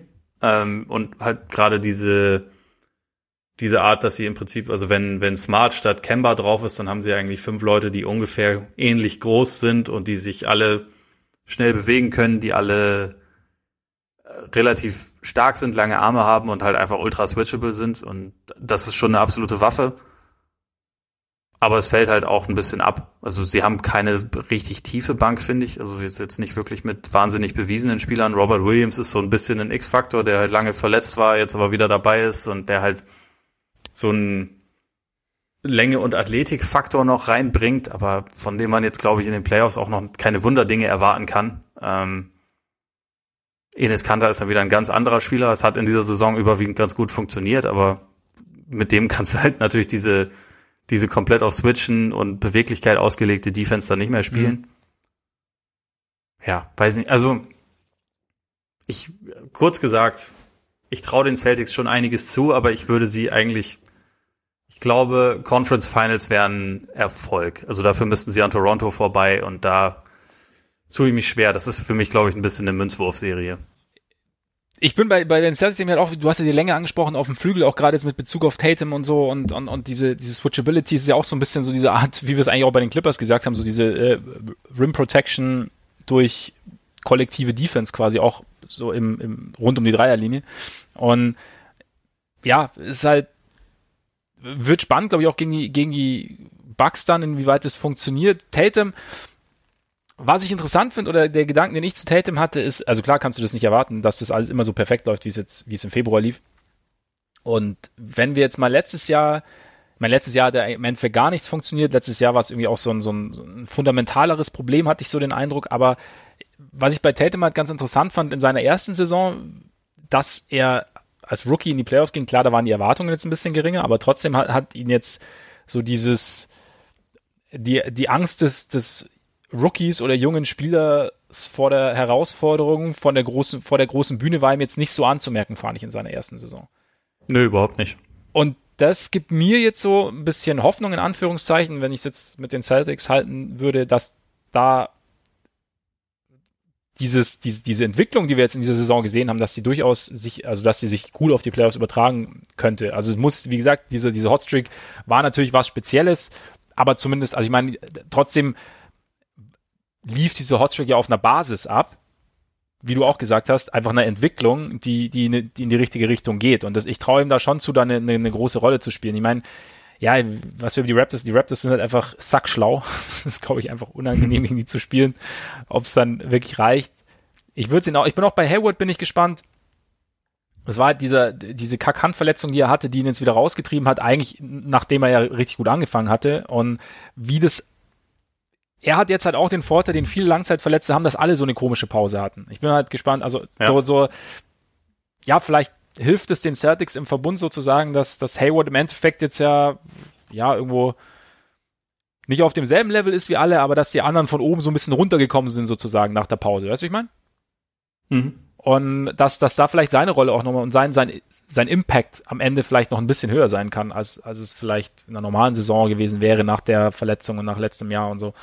Aber ja, Celtics sind, ich, ich kann die Celtics irgendwie ganz schwer einschätzen, weil es halt irgendwie auch so, weil es auch ein spezielles Setup ist. Also mit Kemba als extrem kleinem Point Guard, dann eben, wie du sagst, halt keine klassischen Bigs und dann aber diese ganze Länge außenrum. Ja, und also gerade bei Hayward ist es übrigens an einem Punkt, über, also über die Zeit, die er jetzt in Boston ist, habe ich gelernt, dass ich absolut äh, nie irgendwas erwarten sollte, weil es äh, irgendwie dann doch anders kommt und äh, deswegen. Aber was man noch sagen kann, zumindest die die drei Spiele, die er im März gemacht hat, waren super. Ja. Also vielleicht geht's ja vielleicht jetzt dann wieder in die Richtung. Es ist, es ist wirklich, es ist irgendwie so eine verhexte Zeit von ihm bisher. Also wie du schon gesagt hast, auch mit diesem, es fängt überragend an, spielt eigentlich wieder wie ein All-Star, dann pff, Hand ja. und von daher, ich, ich, ich, ich kann das nicht einschätzen. Ich hoffe einfach, dass er, dass er einigermaßen gesund ist. Was ich jetzt erfahren habe, äh, er erwartet sein, sein viertes Kind während hm. den ähm, das so ungefähr zum Zeitpunkt der Conference Finals und würde sich das dann wohl auch überlegen, ob er den Schröder macht okay. und äh, abdampfte. Aber mal gucken. Also es ist absolut nicht verbrieft, dass sie so weit kommen. Stimmt. Nein. Wer weiß. Vielleicht Be befassen wir uns genau. dann damit, wenn es soweit sein sollte. Jetzt sollten wir uns noch ganz kurz mit den Nuggets und Jazz eigentlich befassen, ne? Ja. Die Jazz finde ich irgendwie interessanter. Aber auch deprimierender. die, die, die Gobert Mitchell-Problematik haben wir schon ausführlich angesprochen, jetzt heute kurz, letzte Woche auch mal und auch über den Sommer. Bogdanovic auch gesagt, eigentlich ja, einer ihrer wichtigsten Scorer, einfach weil er scoren kann, ohne permanent den Ball zu fordern und auch den, den Ball in der Hand zu haben. Bleibt Mike Conley wieder, oder? Ja, irgendwie hängt es dann doch wieder relativ viel daran, was er jetzt irgendwie was er dann noch mit einbringen kann. Ähm, auch wie sie die, also Bogdanovic ist jetzt kein Lockdown-Defender oder so, aber wie sie diese, so eine gewisse Länge und gleichzeitig Ranginess auf der 4 irgendwie reproduzieren, mhm. wird ja auch nicht, also ist ja auch irgendwie relativ schwer zu sagen. Das, da läuft dann irgendwie ein Jeff Green rum, der an guten Tagen das natürlich hinbekommt und an schlechten Tagen das Gegenteil ist und äh, oder wie viel mehr dann wie noch Spielanteile an, an Royce O'Neill gehen und so. Ja. Also für mich ist das irgendwie, ich habe die Jazz die ganze Saison über schon als absolut gefährliches Team gesehen. Also, dass wenn sie irgendwann zusammenfinden, dann könnte da doch noch was gehen, auch nach oben. Und mittlerweile fehlt mir die Fantasie dafür. Also einfach, weil weil es diesen Bogdanovic-Faktor gibt, weil ja, ich glaube halt einfach diese diese Kombination die sie haben, wird am Ende wieder nicht, nicht so richtig dafür reichen, dass sie genug Offense produzieren können gegen Teams, die richtig gut verteidigen können. Das Problem habe ich irgendwie immer wieder, wenn ich da ja. auf sie stoße, weil Donovan Mitchell ist ein sehr guter Spieler, aber in der Form, dass er sich jetzt in den Playoffs permanent gegen gute Teams saubere Würfe erarbeiten kann, sehe ich ihn halt irgendwie noch nicht. Da müsste halt mehr von Conley kommen. Das ist ähnlich wie mit Hayward, tue ich mich auch schwer, das einzuschätzen. Und deswegen im Zweifel dann eher gegen die Jazz. Vielleicht überraschen sie mich. Bei Mitchell finde ich so krass. Ich hatte das wirklich, es ist total mir vorbeigegangen, dass er wirklich erst mit 16 sich auf Basketball konzentriert hat. Ja. Und damit ist es halt echt noch ziemlich viel Learning by Doing eigentlich. Ja, vor allem, er war ja nicht mal am College der, also so ein, so, so stark offensiv im Fokus, ja. wie er das bei den Jazz dann ja. sofort als Rookie schon ja. war. Das ist, also dass er dann überhaupt so schnell so eingeschlagen ist, ist ja nach wie vor absolut beeindruckend. Das, äh, das muss man ihm ja auch auf jeden Fall ja. lassen. Von daher, ich meine, wer weiß, wie, wohin die Entwicklung noch geht. Aber es ist natürlich, dass das relativiert dann auch viele Grad, viele Kritikpunkte gerade mit Blick auf, ja, Playmaking oder Court Vision oder oder oder wie wie setzt du deine Mitspieler ein einfach, weil das vielleicht auch irgendwas ist, was was mit der Zeit vielleicht oder was vielleicht noch ein bisschen Zeit braucht. Aber ja, ich, ich sehe es schon ähnlich bei den Jazz, dass einfach ja mit mit mit Bogdanovic ja jemand fehlt, wobei die Dynamik war ja nicht optimal. Sie hatten zwar mal diese gute Phase, aber da war es dann auch irgendwie, da war Conley dann eine Zeit verletzt. Vielleicht entwickelt sich ohne Bogdanovic nicht, dass es jetzt besser ist, aber nochmal eine andere Dynamik. Aber also das Scoring-Problem bleibt natürlich. Conley fand ich ganz interessant, habe ich auch gehört. Das war auch mal so ein, so ein, so ein anderer Input. Gobert zeigt da gerne in die Luft, dass er gerne Lob hätte. War Conley halt auch nicht gewohnt, zum Beispiel. Also klar geht's oft Gobert und Mitchell, aber ich meine, Marc Gasol und auch Sibo musst du selten über Ringniveau anspielen, ne? Das stimmt. Das ist also viel unterschiedlicher können so Haupt-Pick-and-Roll-Partner natürlich ja. nicht sein als äh, Rüdiger, der offensiv eigentlich halt Blocks stellt wie äh, kein Zweiter in der Liga und sie dann reindrückt wie kein Zweiter in der Liga und einem Gasol, der im Zweifel den Ball dir sofort wieder zurückgeht. Oder einem Sibo, der halt irgendwie aus der Mitteldistanz dann wirft und dabei nicht mal auf eine Zeitung springt. Ja. Also das ist natürlich wirklich eine komplett andere Situation und deswegen kann man schon auch die Hoffnung haben, dass, dass Conley jetzt deutlich besser aussieht. Also er hat ja auch selber gesagt, dass es sich jetzt so anfühlt, als hätte er halt schon eine Saison mit dem Team drin und dass er jetzt irgendwie die Systeme und die Signale kennt, ja. was glaube ich, also das Jazz-System gilt ja auch als bisschen komplexer als die meisten anderen. Ähm, von daher, ich glaube, die Hoffnung, dass, dass Conley jetzt besser aussieht, ist schon berechtigt. Bei mir ist halt eher so das Thema, dass ich dann auch mit einem besseren Conley nicht so richtig sehe, wie, Klar. wie sie jetzt dann gegen die, gegen die richtig starken ja. Teams gewinnen können. Und also, ich würde mal sagen, sie gehören trotzdem halt in dieses Cluster ähm, drei bis sieben im Westen da kann jedes Team, glaube ich, im richtigen Duell wahrscheinlich eine Serie gewinnen. Ähm, nur halt nicht das Team, was auf sieben landet, weil es gegen die Clippers spielen muss. Das wird halt keine, keine Serie ja. gewinnen, aber äh, kann halt auch in der ersten Runde rausgehen. Das ist halt irgendwie schwer zu sagen. Für die Jazz ist ja fast interessanter, wie sie sich dabei äh, vertragen, ja. weil es dann ja im, äh, in der Offseason ein paar Entscheidungen anstehen und potenziell neue Verträge anstehen und solche Geschichten. Da, dafür ist es natürlich einigermaßen wichtig, ob sie sich jetzt vertragen können. Ich meine, sie haben immer einen geilen Pool, an dem sie abhängen können. So sie denn dürfen. Das ist immerhin schon mal sehr gut. Also ist, ich glaube schon, dass so eine Bubble vielleicht auch mal dazu da, also das kann schon helfen. Dass man sich da jetzt einfach mal ausspricht und dann vielleicht auch merkt, eigentlich ist der andere gar nicht, gar nicht so blöd so, wie doch, wie denkt top, aber ja, von daher. Das, oder erst recht. Oder erst recht. Das kann natürlich auch passieren. Wenn er, wenn er die, die Xbox nicht teilen möchte. Oh ja. Oder die Controller zu hoch hängt. das wäre bei, äh, bei der Kombination Gobert mit Shaq ja. gut, ja. Äh, schauen wir mal. Bleiben, bleiben die Nuggets? Die Nuggets, es ist halt so ein bisschen die Frage, wer sind die Nuggets? Haben wir sie ein bisschen zu, so die letzten Jahre zu hoch eingeschätzt? Ist, oder ist ihr Ceiling niedriger, als wir dachten? Nikola Jokic ist auf jeden Fall schlanker, als wir dachten. Keine Ahnung. Ist so kann man das auch ausdrücken. Es ist irgendwie, es ist, es ist faszinierend. Also jetzt kein blöder Witz, also ich finde es eigentlich wirklich, ich finde es wirklich faszinierend, wie viel er abgenommen hat in dieser Zeit jetzt. Ja, ich, ich weiß auch noch nicht so richtig, ob ich das gut finde oder schlecht. Ich hatte mich schon ein bisschen daran gewöhnt, dass er halt so diese, naja, quasi der, der Huggy-Bär der, ja. äh, der NBA ja. war. Big Honey, his Groundness. Ja. Das ist er jetzt, nee, nee. nicht mehr. Wahrscheinlich, wahrscheinlich springt er, hat er jetzt irgendwie kann aus dem Stand 1,50 Meter ja? hoch springen und äh, rennt wie eine Gazelle, ist schneller als Ben Simmons. war, der wird jetzt so der nächste, der nächste Chase-Down-Block, äh, das nächste Chase-Down-Block-Monster ja, genau. der Liga. Neben Janis. Ja, ich würde, ich, es wird halt schon, also ein bisschen, also, also klar war das Spiel halt mega geil und es hat irgendwie Spaß gemacht, zuzuschauen. Ich, also wenn da so ein bisschen mehr Dynamik ist und dazu halt dieser IQ kommt, das könnte schon auch, könnte schon auch mal eine coole Kombination geben, finde ich. Ja, ich meine, die Hoffnung wäre, dass es ihnen vor allem defensiv, ja. defensiv ein bisschen hilft, ja. ne? Also offensiv äh, natürlich hat das schon einen Faktor äh, ausgemacht, dass er im Post Leute halt einfach vor sich herschieben konnte, weil er so, sagen wir mal, schwere Knochen hatte, aber die hat er jetzt ja auch immer noch. Der ist ja jetzt, dadurch, dass er abgenommen hat, ist er jetzt nicht auf einmal ein Porzingis, sondern ist ja immer noch eine Kante. Ähm, deswegen glaube ich eigentlich, dass sein Offensivspiel nicht leiden wird.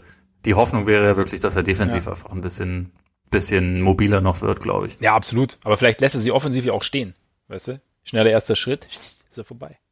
Ja, ja, wahrscheinlich. Irgendwie wird er jetzt vielleicht eine Kombination aus dem alten Avidas Sabonis und Anthony Davis. So, so ungefähr, ja. zwei Spieler, die quasi sowieso schon sehr nah beieinander sind, sozusagen. Ja, genau, absolut.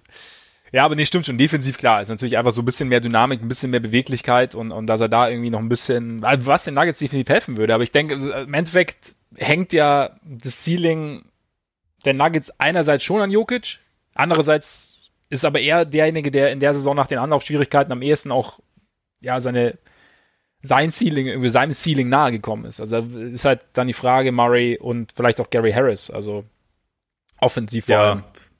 Es wäre ganz nett, wenn Gary Harris mal irgendwann wieder seinen, also seinen Wurf wiederfinden ja. würde, weil dann wäre er wieder ein sehr guter Two-Way-Player. Ja. Das ist er jetzt leider halt einfach nicht Defensiv mehr. Defensiv immer ähm, noch, aber halt offensiv. Ne?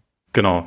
Und das muss halt irgendwie einfach wiederkommen. Ja. Und dann, ich meine, der interessanteste Spieler bei Denver, abgesehen von Jokic, ist natürlich sowieso Michael Porter. Ja.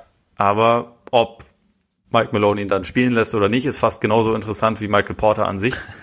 Und deswegen ist es da halt auch im, im Vorfeld irgendwie relativ schwer, sich da was auszumalen. Ja. Aber ich glaube halt grundsätzlich, ähm, damit die Nuggets quasi ein, ein Contender auf der Höhe von den LA-Teams zum Beispiel sein können, bräuchten sie eigentlich jemanden wie Porter als klaren, wichtigen Teil der Rotation, der halt auch schon ein bisschen, bisschen mehr, glaube ich, gespielt hat und halt einfach sich dann in den Playoffs, keine Ahnung, seine 10, 15 Würfe pro Spiel auch erarbeiten mhm. kann und halt einfach nicht. Also Murray ist halt letztendlich zu klein, um sich auf dem Flügel permanent gute Würfe zu erarbeiten. Oder was heißt gute Würfe, aber zumindest okay Abschlüsse zu erarbeiten. Und da brauchst du, glaube ich, dann jemanden wie mit so einer Länge wie Porter, der das so ein bisschen nebenher liefern kann, weil Jokic, glaube ich, nicht der Typ ist, der jetzt irgendwann mal 25 ja. Würfe pro Spiel nimmt, sondern halt immer eher das Naturell haben wird.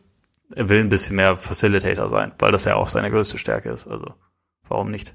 Da ist halt ganz interessant bei den Nuggets. Also ich meine, einerseits haben sie auch so ein bisschen eigentlich Zeit, Michael Porter oder Zeit, die sie Michael Porter geben können, dass er sich da vielleicht in diese Rolle reinspielen kann weil halt ja der Kern immer noch relativ jung ist, aber du hast halt immer noch die Millsap-Frage dazu, der sehr gut zu Jokic ja. passt, der A nicht jünger wird, wird, B dessen Vertrag ausläuft, glaube ich.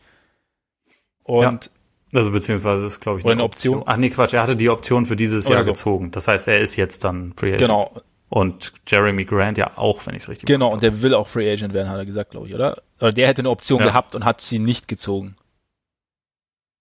Irgendwie, Irgendwie so. Sowas. Also auf jeden Fall tut sich da halt was und gerade so die, also ich meine, Millsap geht zwar immer so ein bisschen unter, aber ist ja schon ein entscheidender Teil, weshalb die Geschichte funktioniert. Man könnte diese Saison argumentieren, dass er der zweitwichtigste Spieler der Nuggets ja. war, nach Jokic. Also einfach, weil er defensiv perfekt neben Jokic genau. passt und da einfach eine Bank ist. Unfassbar konstant. Und dann, ja klar, ist halt die Frage, bleibt er? Und wie lange kann er dieses Niveau halten? Und dann vielleicht, ja, oder, oder, oder wie schnell findest du dann vielleicht auch einen Ersatz, dass du dann immer noch, sobald Porter dann soweit ist, immer noch diesen, dieses Fenster hast, beziehungsweise dann nicht auf einmal dann auf der 4 dieses Loch hast oder ein Loch hast. Ja. Defensiv zumindest. Das heißt, du traust den Nuggets auch nicht zwingend zu, da irgendwo plötzlich in den Conference Finals zu stehen. Eins der A-Teams aus. Nee, weil sie dafür müssten sie halt eins der beiden ja. A-Teams schlagen. Und ich, also ich glaube, ehrlich gesagt, da gibt's im Westen kein Team, was ja. Also wenn, wenn die äh, Seedings so, so bleiben ungefähr, wie sie jetzt sind, also vor allem so, dass sich die Lakers und Clippers halt aus dem Weg gehen, dann sind die, kommen die beide in die Conference ja. Finals. Also bin ich mir eigentlich ziemlich sicher. Denke ich auch. Damit können wir endlich Hoteljobs vergeben, oder? Ist gut, ich werde schon langsam ja, ne? heiser. Ne? Wir müssen. Ja. Wir sind auch schon wieder, wie gesagt, kurz halten ist nicht gerade unsere Stärke, aber dann würde ich sagen, sprinten wir einfach durch. Du startest dein erster Hoteljob. Äh, Concierge. Ja. Dion Waiters. er weiß, wo es Stoff gibt. Ja. Und alles andere auch. Äh, ja. Also für mich äh, musste in dem Fall Absolut. sein. Absolut. Kann, kann ich, würde ich auch nehmen. Ich habe mich für Marc Gasol äh, entschieden. Ein bisschen die seriösere Variante. Verrichtet seinen, seinen Job seriös. Aber wenn es Spesken sein soll, ist er auch sofort dabei. Wie wir diesen Sommer gesehen haben. Ja. Ja, ich dachte eigentlich, ich hätte Gasol auch irgendwo reingepackt und jetzt finde ich ihn nicht auf meinem Das ist natürlich auch schlecht. Na naja. gut. Dann. Dann darfst du mit dem nächsten weitermachen. Machen wir mit dem nächsten weiter. Ich mache direkt mit dem Direktor weiter, ohne weitere Gründung, Joachim Noah, weil Joachim Noah. Weil du ja. ihn liebst. Gut, da habe ich seinen, seinen guten alten Freund LeBron. Er ist ein, einerseits ein sehr guter Repräsentant, ja. also den man eigentlich für alles da engagieren kann. Und gleichzeitig ist er auch jemand, der absolut seine eigenen Interessen vertritt. Das Daher. stimmt. So ist, glaube ich, für so ein äh, für so einen Posten ja. nicht schlecht. Denke ich auch, denke ich auch. Ich habe LeBron als Sommelier. Ich glaube, wer ja. seine Aktivitäten auf sozialen Kanälen verfolgt hat, während der und auch sonst. Da hatte ich auch kurz über ihn nachgedacht und kurz über Jimmy Butler mhm. nachgedacht und bin dann bei J.R. Smith gelandet, weil ich will am Ende auch einen guten Hennessy. ja, ja, ja, ja, stimmt. Damit ich am Ende wie, wie Tupac Hennessy of Enemies rhymen kann und äh, deswegen J.R. Smith. Auf jeden Fall. Da hat er dann wahrscheinlich eine höhere Usage als auf dem Feld. Könnte gut sein, wobei wer weiß. Die Lakers sind noch ein kleines Mysterium. Äh, weil du Jimmy Butler erwähnt hast, für mich Lifeguard. Weil keiner ist fitter als Jimmy. ja, aber er ist zu sehr mit sich Keiner arbeitet härter. Nee, und ich meine, er hat auch kein Problem mit, mit, einer Nachtschicht. Das heißt, wenn du eine Poolparty hast morgens um vier, ist Jimmy schon da. Ja, und zieht stimmt. dich raus. Das ist gut. Das ist gut. Da habe ich Marcus Smart, weil das einfach wie jemand, äh, also das ist, glaube ich, einfach jemand, der, der gibt sein Leben, um andere okay. zu retten. Vertrauenswürdig quasi. Das ist, glaube ich, in dem Fall wichtig. Okay. Wer ist dein Headchef? Headchef habe ich Andre Iguodala, mhm. der also offensichtlich immer sehr gesund wirkt, sehr fit, äh, also der auf jeden Fall auf sich acht gibt und glaube ich weiß, was äh, was gut ist und trotzdem auch jemand ist, der wirkt, als wüsste er, wie man genießt. Mhm. Also unter anderem hat er über die letzten Jahre gezeigt, dass er sehr gut da drin ist, äh, noch ein bisschen Geld rauszuschlagen, im Zweifel für nicht so viel Arbeit, ja. so wie in, die, in, dieser Saison, wo er ohne ein Spiel gemacht zu haben eine Vertragsverlängerung bekommen hat. Kann nicht jeder. Und seinen, und seinen Willen irgendwie durchgesetzt hat. Der Part hat zwar mit dem Essen nicht mehr so viel zu tun, aber ich glaube, er genießt das Leben. Und das ist, das ist mir wichtig bei, bei einem Headchef. Ja. Sollte er tun. Äh, wir hatten, letzte Woche hatten wir eher, hatte ich ja eher den lauten Headchef mit Chris Paul. Deswegen habe ich diese Woche die sanftere Variante genommen. Fred Van Vliet.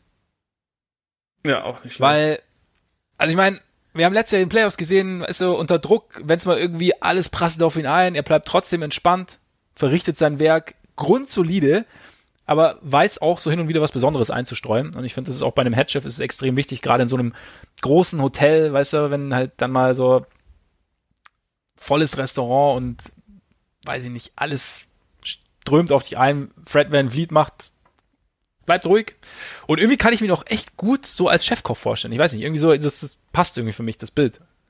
Mit, mit so einer, mit so einer mit Mütze Chefmütze, ne? genau. Das kann ja. mir tatsächlich ja. auch vorstellen, ja. Deswegen Steady Freddy. Okay, womit machen wir weiter? Rezeption. Rezeption. Janis. Brooke Lopez. Ah, du ja, hast Janis. Okay. Grinst breit, ist freundlich. Du fühlst dich, glaube ich, bei, wenn, wenn Janis dasteht, ich glaube, du fühlst dich direkt willkommen. Ja. Ja, also im Prinzip ist das auch genau meine Argumentation für Brooke Lopez. Der hat dazu noch eine lustige ja. Stimme. Das ist auch stimmt, gut. Stimmt. Und wirkt immer, äh, wirkt immer ganz ja. gut drauf. Ja, sein Bruder, ich habe seinen Bruder als Headwaiter.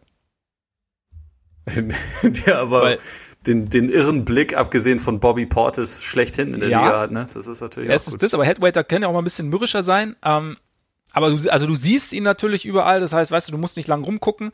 Und es ist halt auch ganz gut, weil ähm, er halt auf die Distanz perfekt ein Afternoon Tea bestellen kann. das ist natürlich weißt auch richtig, ja. Und, und, nicht zu vergessen, äh, er ist, also keine Ahnung, wir sind ja jetzt hier im, in einem der krassesten Hotels in Disney World, im, im, im Schicksalsturm und er achtet schon ein bisschen auf den Dresscode. Also wenn ihm, also Maskottchen, ne, hm. wenn ihm das blöd kommt, dann ist auch mal schnell raus. Das stimmt, ja. Von daher finde ich, glaube ich, Robin Lopez würde es relativ gut machen. Da habe ich George Hill, einfach weil ich mir gedacht habe, ich brauche da jemanden, der unfassbar solide ist, den nichts aus der Ruhe ja. bringt, der auch irgendwie von ätzenden ähm, Gästen sich nicht, sich nicht nerven lässt und einfach irgendwie immer den gleichen Gesichtsausdruck drauf hat, immer, immer einfach abliefert. Ja. Ein guter Backup, das ist, ist auch ein guter Headwaiter, glaube ich. Deswegen, ja, George Hill habe ich da. Absolut. Wer ist dein Restaurantchef? Kyle Lowry. Mhm. Eigentlich aus dem Grund, dass es jemand, der, der Anweisungen geben kann, der immer 100%, ja, 100%. gibt. Ähm, und ja, ich glaube, das war's. Reicht schon.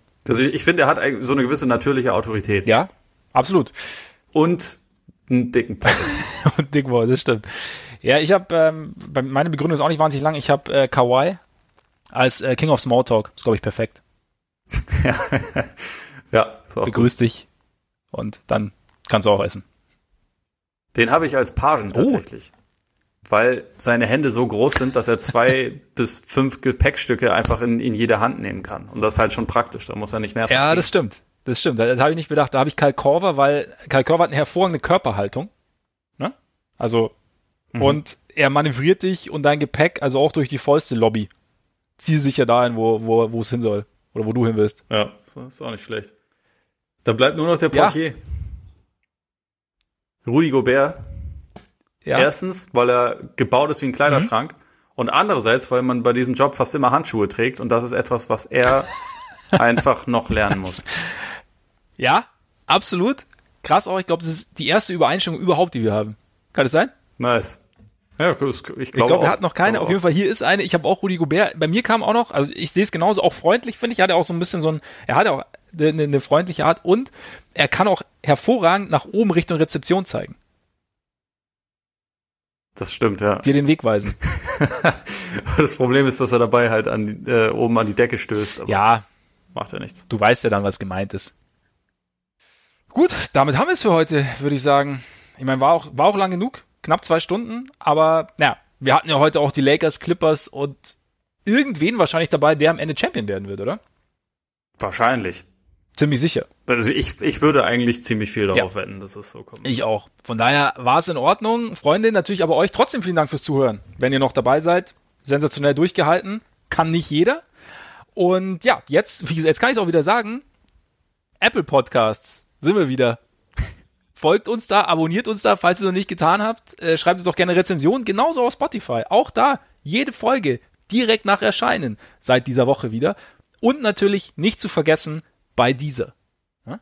Shoutout an dieser, die waren schneller als alle dieser anderen. Dieser waren ganz vorne mit dabei, von daher, genau, schaut da vorbei. Schaut natürlich auch gern bei Instagram äh, vorbei, folgt uns da bei Twitter, schreibt uns da auch gern an. Und ja, erzählt es natürlich auch sehr, sehr gerne weiter. Wir freuen uns immer über neue Hörer. Ähm, wir freuen uns auch natürlich vor allem, wenn es euch gefällt. Und ja, jetzt würde ich sagen, genießt euren Tag, euren Abend, euren Morgen und hoffentlich dann bis nächste Woche. Reingehauen. Reingehauen.